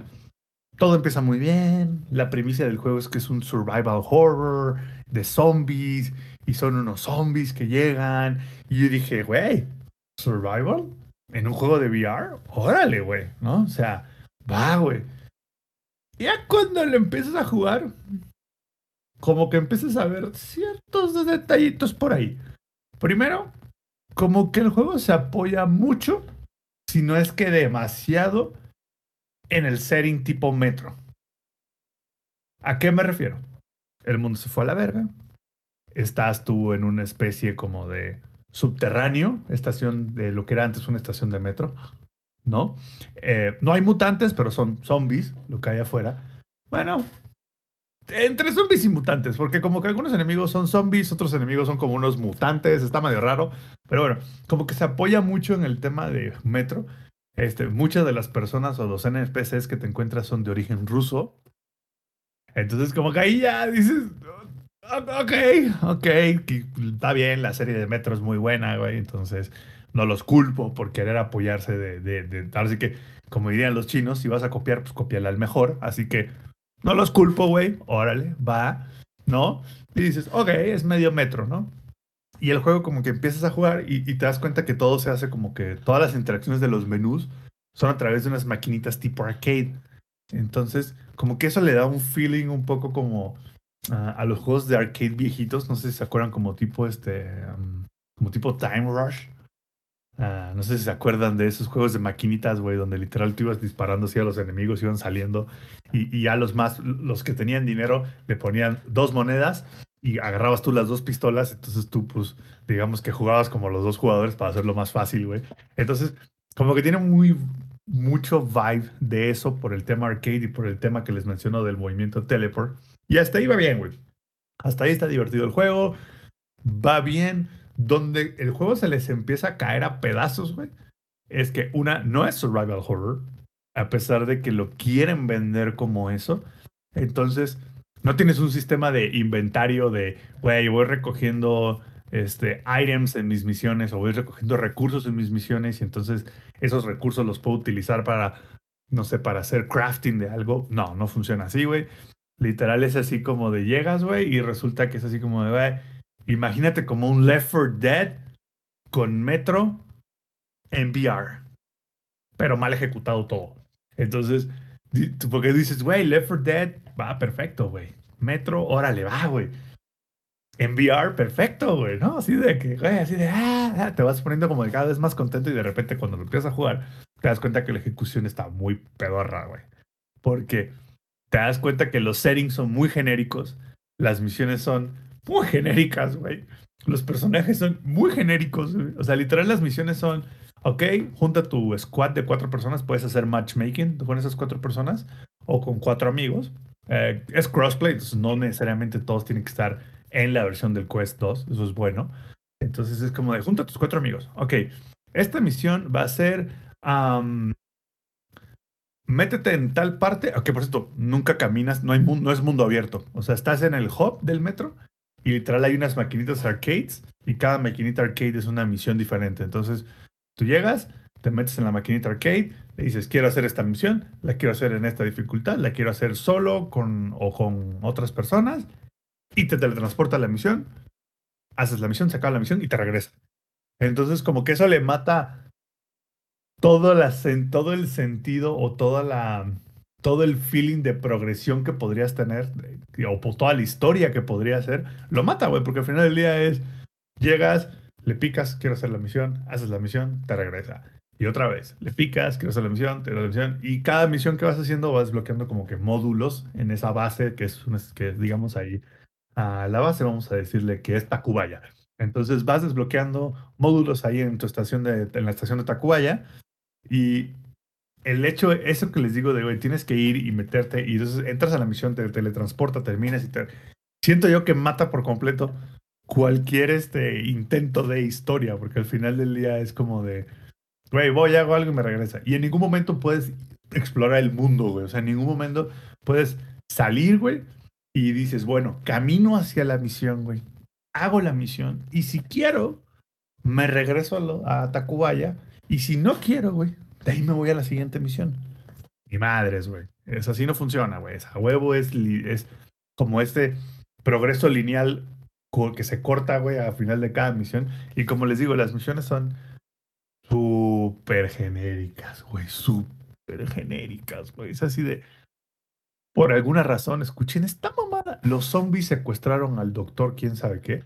Pinches zombies, cabrón. Son de seguro eran, eran de Culiacán esos zombies, güey. Bueno, secuestraron al doctor, güey. Tienes que ir, rescatas al doctor y regresas a la, a la base. Otra misión. No, pues tenemos que desbloquear este, la planta de poder. Vas, güey. Me estás diciendo que los zombies, que son una criatura, un monstruo de los cuentos de terror, etcétera, etcétera, que son caracterizados por no tener mucha mentalidad propia. O ninguna. De organizarse mejor que el sistema de seguridad de aquí de México. Güey, están más organizados que el IMSS, güey. Este, así te la pongo, güey. O sea, más organizados que campaña de vacunación, así te la pongo, güey. Con eso ya te digo todo, güey. Más organizado que peda, dile. Sí, sí, sí, sí, sí, sí. Es más, nosotros, la logística de nuestras pedas está mejor que, que, que digo, esos güeyes tienen mejor organización que nuestras pedas. Entonces, como que ahí dices, ah, órale, va. Pero digo, o sea, cuando empiezas a sumar todas esas cositas, güey, de te rompen cualquier sentimiento de historia, güey. Ah, las misiones son bien pedorras, güey, y parece que las misiones las sacaron del libro Cúbole con tus FPS y de ahí, este, de ahí agarraron las misiones, güey, porque literal están pedorras, güey. Y todas es lo mismo, güey. Ve, mata un vergo de zombies, presiona una palanca, salen otro vergo de zombies, mata ese vergo de zombies y se, así, y repite ya ganaste cierto dinerito en la campaña, ve y cómprate una ametralladora más chida para que vayas y puedas jugar la misma misión, pero ahora en dificultad más alta, güey. Entonces, ahí es donde digo que se parece al Left 4 Dead. ¿Por qué? Porque Left 4 Dead era así como de, güey, pues tienes que ir avanzando como segmentos y tienes que matar un vergo de zombies, güey, en el proceso.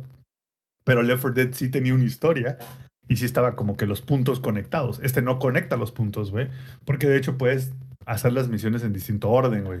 Creo que las primeras tres creo que sí son como en un orden específico, pero ya después esas tres te avientan así como de ahora hay que hacer estas 15 y tú hazlas como quieras.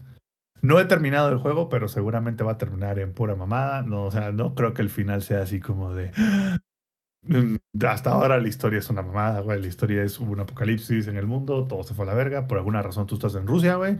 Este, y uh, solo estas misiones para que podamos sobrevivir. Y hasta ahí llega el survival horror. Entonces, yo la neta, yo, yo, yo, yo lo, yo lo, uh, lo empecé a jugar pensando que sí sería un survival horror de verdad, güey. O sea, pensando en que sería, güey. Yo que te ibas a mear, güey. Pues más que mear, güey, yo creí que iba a tener temas de survival horror con mundo abierto, güey. Como un tipo Stalker. Para los que jugaron, no sé si alguna vez jugaron Stalker, pero. O tipo. Digo, no tan profundo, pero un Fallout 3, güey, ¿no? Que es así como de, güey, necesitas como que armarte de cosas y el mundo se fue a la verga y tú tienes tu inventario y ahí en el inventario vas crafteando. Ah, ni siquiera tienes inventario, güey. O sea, literal es, tienes granadas, balas y tus dos armas, güey. Se acabó, ¿no? O sea, no, no, ni siquiera tienes un sistema de inventario dentro del juego. Entonces, ahí fue como que donde mi, mis expectativas pues se, se deshicieron, güey, ¿no? Y, y, lo que pudo haber sido, creo yo, un muy buen juego, terminó siendo un jueguito más de VR, que es un shooter más arcade de maquinitas, güey, ¿sabes? Entonces, si quieren mi recomendación es para los que tengan VR, que creo que no son muchos, pero bueno, para los que tengan VR, si quieren un juego de terror, de zombies, que sea de acción, pero que sí te dé unos buenos sus- sustos de vez en cuando, Arizona Sunshine es infinitamente mejor que este, porque sí tiene una historia y sí te va conectando y sí te deja navegar un mundo semiabierto en el cual vas avanzando. Y si lo que quieres es un shooter con sentimientos clásicos o como un shooter que se vea retro, como los de las maquinitas de antes, entonces les recomiendo Dual Strike. Mucho mejor, también es de zombies, y ese sí hace mejor el tema del retro. After the Fall como que quiso hacer todo, pero no hizo nada, güey. Ya, y jugabilidad mientras trabajas es cero porque pues tienes que estar con el headset puesto. pues, está- güey. Estás cabrón que te los que, Eh. que, que, que, que te salgas con la tuya, ¿no? Y, y ese cosa rara que traes en la cara, eh, este, ah, Es, tratamiento es la videoconferencia, güey. Es la videoconferencia, güey. O sea, no. No, no, manches, no, sí. Jugabilidad cero. Eh, o sea, todo mal. No lo recomiendo. La neta, esas dos opciones que les doy hacen mejor partes de las cosas que este juego quieren hacer, pero por sí solos, güey. Entonces, Dual Strike es buenísimo, güey, porque es como el shooter clásico viejito y tiene todo el feeling, güey. Y de hecho, es así como de, güey, vas disparando y, es así como de, llega, el juego es como, el Dual Strike es como de esos juegos de, de shooter en real que se le llama. Que es así de que va- llega- vas avanzando solito tu mono, tú no haces nada y llegas y se frisea en un frame, empieza a salir un vergo de monos y tú te los chingas a todos y avanza el real. Entonces, ese sí está de huevos. Y el Arizona Sunshine es muy buen juego de zombies con historia que sí tiene un sentido. Pregunta, Zampi. Dígame. En términos de desempeño del VR, güey. O sea, aparte de lo que has mencionado, ¿hay algún juego que te quedes? No mames, güey. O sea, este juego es bueno, pero me caga la madre de que el desempeño que tiene evita que sea lo que podría ser. Fíjate que no, ¿eh? Déjame decirte que juegos nativos de VR, la neta no, no, no, no lo logras, pero creo, Inge, creo que es porque ningún juego de VR se ha atrevido a empujar los boundaries técnicos. Siento que hasta le bajan un poquito, ¿no? Sí le baja, sí Half-Life. Alex te hace falta, ¿eh? Acuérdate. No, ya lo jugué. El no, por eso, pues, que lo tomaras en cuenta. Yo creo que ese es como que el más. eh, creo que es como el, el que más se acerca a lo que debería Lo- ser un juego que aproveche el VR, Pues, sí. tal cual debería ser. Lo que me gusta mucho de, de Alex y de, y de los juegos, por ejemplo, de Valve y todo eso, que aunque ya tienen años que salieron, es de que utilizan tal cual todo el potencial, no nada más del engine en términos de cómo se ve, sino de cómo funciona. Y, Y creo y el- que a la pregunta del Inge, el Alex, Sí. por ejemplo, se ve muy bien para hacer un juego de VR, pero nunca llegó ese momento en donde dije, y puto desempeño está de la mierda, güey. ¿Sabes? O sea, y, y creo, Inge, también eso se trata un poco porque en los juegos normales, juegos que no son VR, si el desempeño baja, no pasa tanto. Es molesto, pero y ya. En los juegos de VR los desarrolladores son muy cuidadosos con eso. Porque un juego de VR que tenga mal rendimiento termina guacareado tu usuario. Entonces, lo cuidan mucho, cuidan mucho ¿Cuál el tema. es de- la peor experiencia VR que has tenido? En términos así de desempeño, que digan, nada, no mames, esta madre ni de pedo. Sí, ¿Cómo ¿Cuál, güey? ¿Cómo cuál? eh, el Flight Simulator. O sea, esa madre. De hecho, lo dije en El, un el podcast. güey. Microsoft, el Microsoft Ajá, Flight sí. Simulator, ¿por qué, güey? Güey, esa madre. es, es, es una obra de arte esa madre, güey. Pues sí, güey, pero el tema es. Apenas si lo puedes correr No, normal, güey. VR, güey. Hijo, o sea, apenas si corre normal, güey.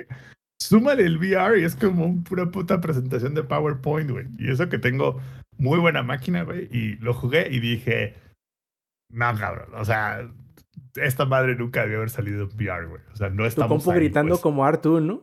Sí, no, porque tengo enfriamiento líquido, entonces nada más hacía como... Pero este... Pero aún así, ese juego, Inge, lo jugué como media hora y dije, mejor me quito el ejército antes que me pinches vomite aquí en, en mi, en mi Pero, estudio. pero fíjate, ¿qué, ¿qué derrota para la gente que desarrolla una versión VR de un juego?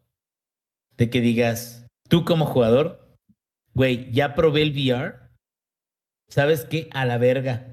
Está mejor Sí. la versión que no es VR, güey, y Sí, la disfruto más a que, a que la versión que se supone que debe ser la experiencia, Más chidas. the ultimate experience, ¿no? Y fíjate, y al revés, el, y al lado contrario, el juego que he jugado, que su VR version es así como de. Es Azeta Corsa Competizione, güey. Bueno, Competizione. Su versión VR es. Es un pinche libro de hubo con VR y cómo ejecutarlo, güey. O sea, neta es una chulada, güey. Y el Flight Simulator sí fue así como de, güey. Es más, desde que lo anunciaron, güey. Creo que lo anunciaron y yo dije en un podcast, güey, no hay manera, güey. O sea, neta, neta, neta, neta, neta. Usar un, el, el Flight Simulator en VR necesitas así de, no una, cuatro computadoras en paralelo y cada una con una 3090, güey.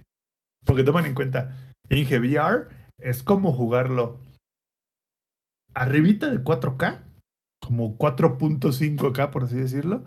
Pero la diferencia es, necesitas mínimo 75 frames. Porque si no, te guacareas, güey. O sea, te mareas, güey. No se puede, güey. Y no lo digo yo, lo dice todo el mundo, güey. O sea, no es un tema que dices, ay, pinche mamón, güey, tú, y que. No, no, no. O sea, neta, no es lo mismo jugar en tu tele, güey, de la sala a 60 frames a jugar en VR a 60 frames. Porque en cuanto tú mueves la cabeza, si uno de los frames se queda atrás, tu cuerpo como que empieza así como de, hey, estómago, ¿te acuerdas de mí? Y a guacarear, papá.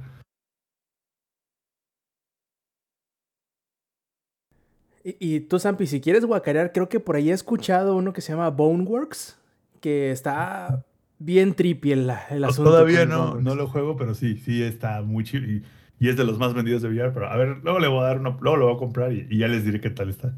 Bolsita a la mano, ¿eh? Porque no vaya siendo.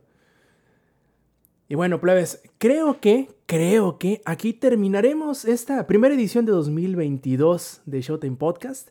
Este, pero antes de irnos, como es costumbre, vamos a pasar a los saludos. Lex, ¿cuáles son tus saludos esta noche? Saludos para toda la banda que anduvo aquí en el, en el chat de Twitch, para todos los que estuvieron en la versión en vivo. Eh, saludos para Glitz, para Jefes Tomar, para Iram, eh, para pues Mr. Lindos Mac, para Soy Fortuna, para Estefanía, para Stranger, para Villana Bru y todos los que estuvieron interactuando. Muchísimas, muchísimas gracias. Para la banda que nos va a escuchar en la versión en su formato MP3, 3, 3, o en YouTube y en las repeticiones de Twitch. Eh, saludos especiales para mi camarada Dave y para mi compa gato, no gato mi gato, sino gato mi compa gato desde la secundaria, este, que hoy cumplen años, hoy domingo 16 de enero, y que pues la estén pasando súper sabrosongo. Unas Y, teboleras. pues, con, con- con lo que quieran, con lo que quieran, con el ave de su preferencia también. Por- perdón por interrumpir tus saludos. Pero en los tables sí hay privados de las mañanitas. No sé sobre ese tema, eh, pero bueno, ahí Samper sabe, ¿no? Este, espero que se la hayan pasado muy bien. contado. Te contaron, te contaron. Tu tío, tu tío el de la cantina, ¿no? Exacto, me contó. Efectivamente, muy bien. Eh, pues para, para toda la banda que nos escucha en la versión grabada y pues invitarlos, ¿no? Que vengan a la versión en vivo para escuchar nuestras sandeces, interactuar con nosotros mientras decimos las mismas sandeces en vivo y que nos sigan en redes sociales. Los amo. Perfect, perfectísimo, gracias Lex. También ahí está el ingenierillo que aunque llegó a último momento, llegó. ¿Qué es lo importante? ¿Cuáles son tus saludos esta noche? Bueno, pues antes que nada, déjenme decirles que ya terminé Resident Evil 7, cabrón, Biohazard. Estoy Vámonos. sumamente, estoy sumamente orgulloso de mí, güey. Güey, terminaste un juego, qué pedo. Ya sí, cabrón. No, pero ya lleva como tres hecho- al hilo, güey. No, de hecho tuve que. Por tu este, culpa existe el Omicron, güey. Tuve que, exacto, tuve que comparar acá las gráficas, la estadística y todo ese pedo, porque si, güey, si termino cierta cantidad de juegos más allá de lo que debo hacer, güey, se termina el pinche mundo, güey. Entonces, fíjate que terminé este eh, Biohazard 7, me gustó y empecé el Village, pero el Village es como un Bioshock, güey. Tal cual, digo, y perdón que lo diga para los amantes de Resident Evil y todo eso. Nomás le faltan los pinches este, vigores, nomás les faltan los, los podercitos, güey. Y no es, no es malo necesariamente, pero me quedo, ando en ese rollo, ando ¿No- en. no da miedo, pues? Da mucho menos miedo que, que el 7. El 7 Con- está con más. creepy. Lex lo jugó. pero Lex también, ¿terminaste el 7, Lex? Sí, güey. Pues ahí está, o sea, y el 7 no es que sea extremadamente más terrorífico que el otro, sino simplemente es más creepy, ¿no? O sea, es como ciertas cosas que salen en el 7 son como un poquito más como incómodas que el Village. El Village, bueno, yo sé y por tus comentarios de que la escena del feto que te va persiguiendo. Pues está curseado, güey. Pero tampoco es como. Ya sé, pero el feto que te va persiguiendo a poco no te cagó, güey. O sea, a poco no fue como que una escena así de, güey. Es que no es nada más el feto, güey. Es como todo ese stage con el tema de las, de las muñecas y así. Ya sé. Eh, sí, está, ya sí está curseado. Sí, Sí sí, está sí, curseado. sí, sí, sí. No es que Village sea malo y que no tenga cosas creepy, güey. Las tiene, güey. Y Pero pues te da saben, muchos- ¿no? O sea, que esperemos que el aborto sea legal en todo el país para Ya que sé. Eviten pasar Pero, de cosas. Pero Village tiene muchas más cosas y herramientas que te permiten defenderte de los enemigos. Biohazard, güey, o sea, tienes un poco menos. No, no quiere decir de que no tengas escopeta y lo que quieras, sino Village tiene un poquito más. Entonces, ahorita voy a pretender, espero yo. de muchas cosas. Ya sé, güey, ya sé. Pero a lo que voy es, ahorita voy a pretender terminar Village, güey.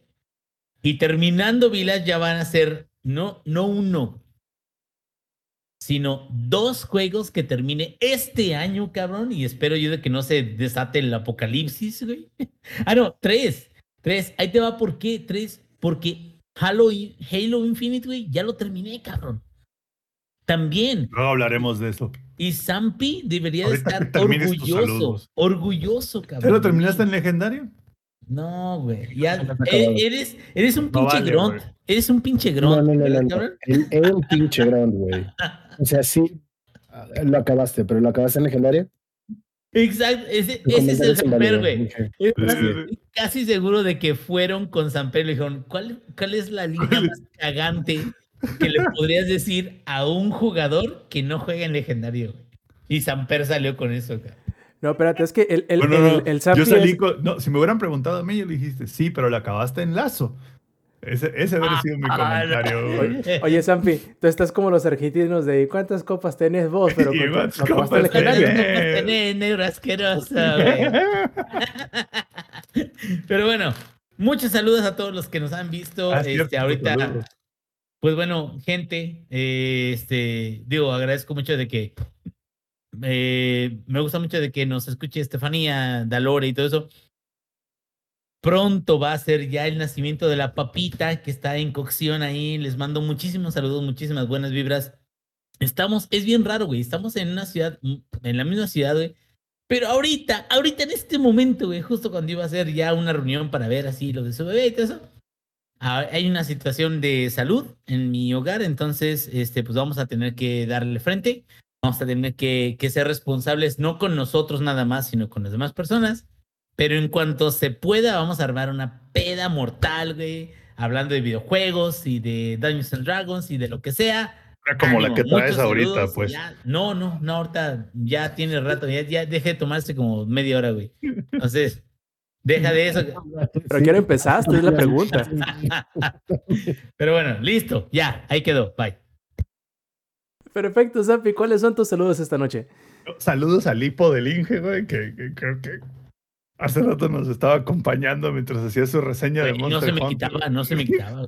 Así que saludos al hipo del Inge, güey. No, este. Saludos a todos los que estuvieron en el chat. Les recuerdo que este será nuestra, nuestro nuevo horario, ¿no?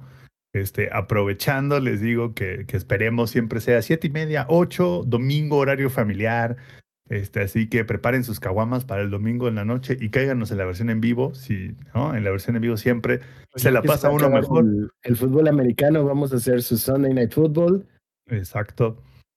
De todos modos, hoy, la- hoy no se ha acabado el fútbol americano, pero bueno, están jugando los Chiefs contra los Steelers. La neta, nadie va a ver ese juego, güey. Todos sabemos que eso es una. Ya se chingaron a los vaqueros, ya no hay nada Sí. más que ver, güey. Sí, exacto, ya se chingaron a los vaqueros. Y bueno, Bueno, no, hay gente que disfruta ver cómo se violan a los Steelers, entonces, pero bueno, pudieron haberlo puesto y escucharnos a nosotros, ¿no? La verdad.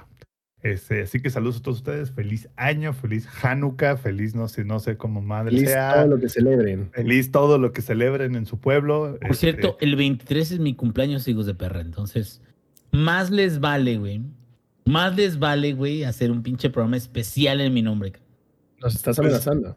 Puro ingenierillo. Desde Güey, ahora- no, es desde una- ahora no suena digo- como amenaza para cambiar mis palabras, güey, porque es una pinche amenaza, güey. Desde ahora, ingeniería, te pido por favor que nos compartas, no por aquí, no por aquí, no, o por WhatsApp tu dirección, para podernos, para poderte hacer llegar un hermoso regalo de mi parte, ¿no? Sí, a huevo. Ahorita, ahorita. Eh, Pero bueno, Inmediatamente. inmediatamente. Y bueno, y esos ya son todos mis saludos. Ah, bueno, y saludo a, Ma- a Martin Luther King. Bueno, ya sé que ya no existe, pero gracias a él, mañana no trabajo.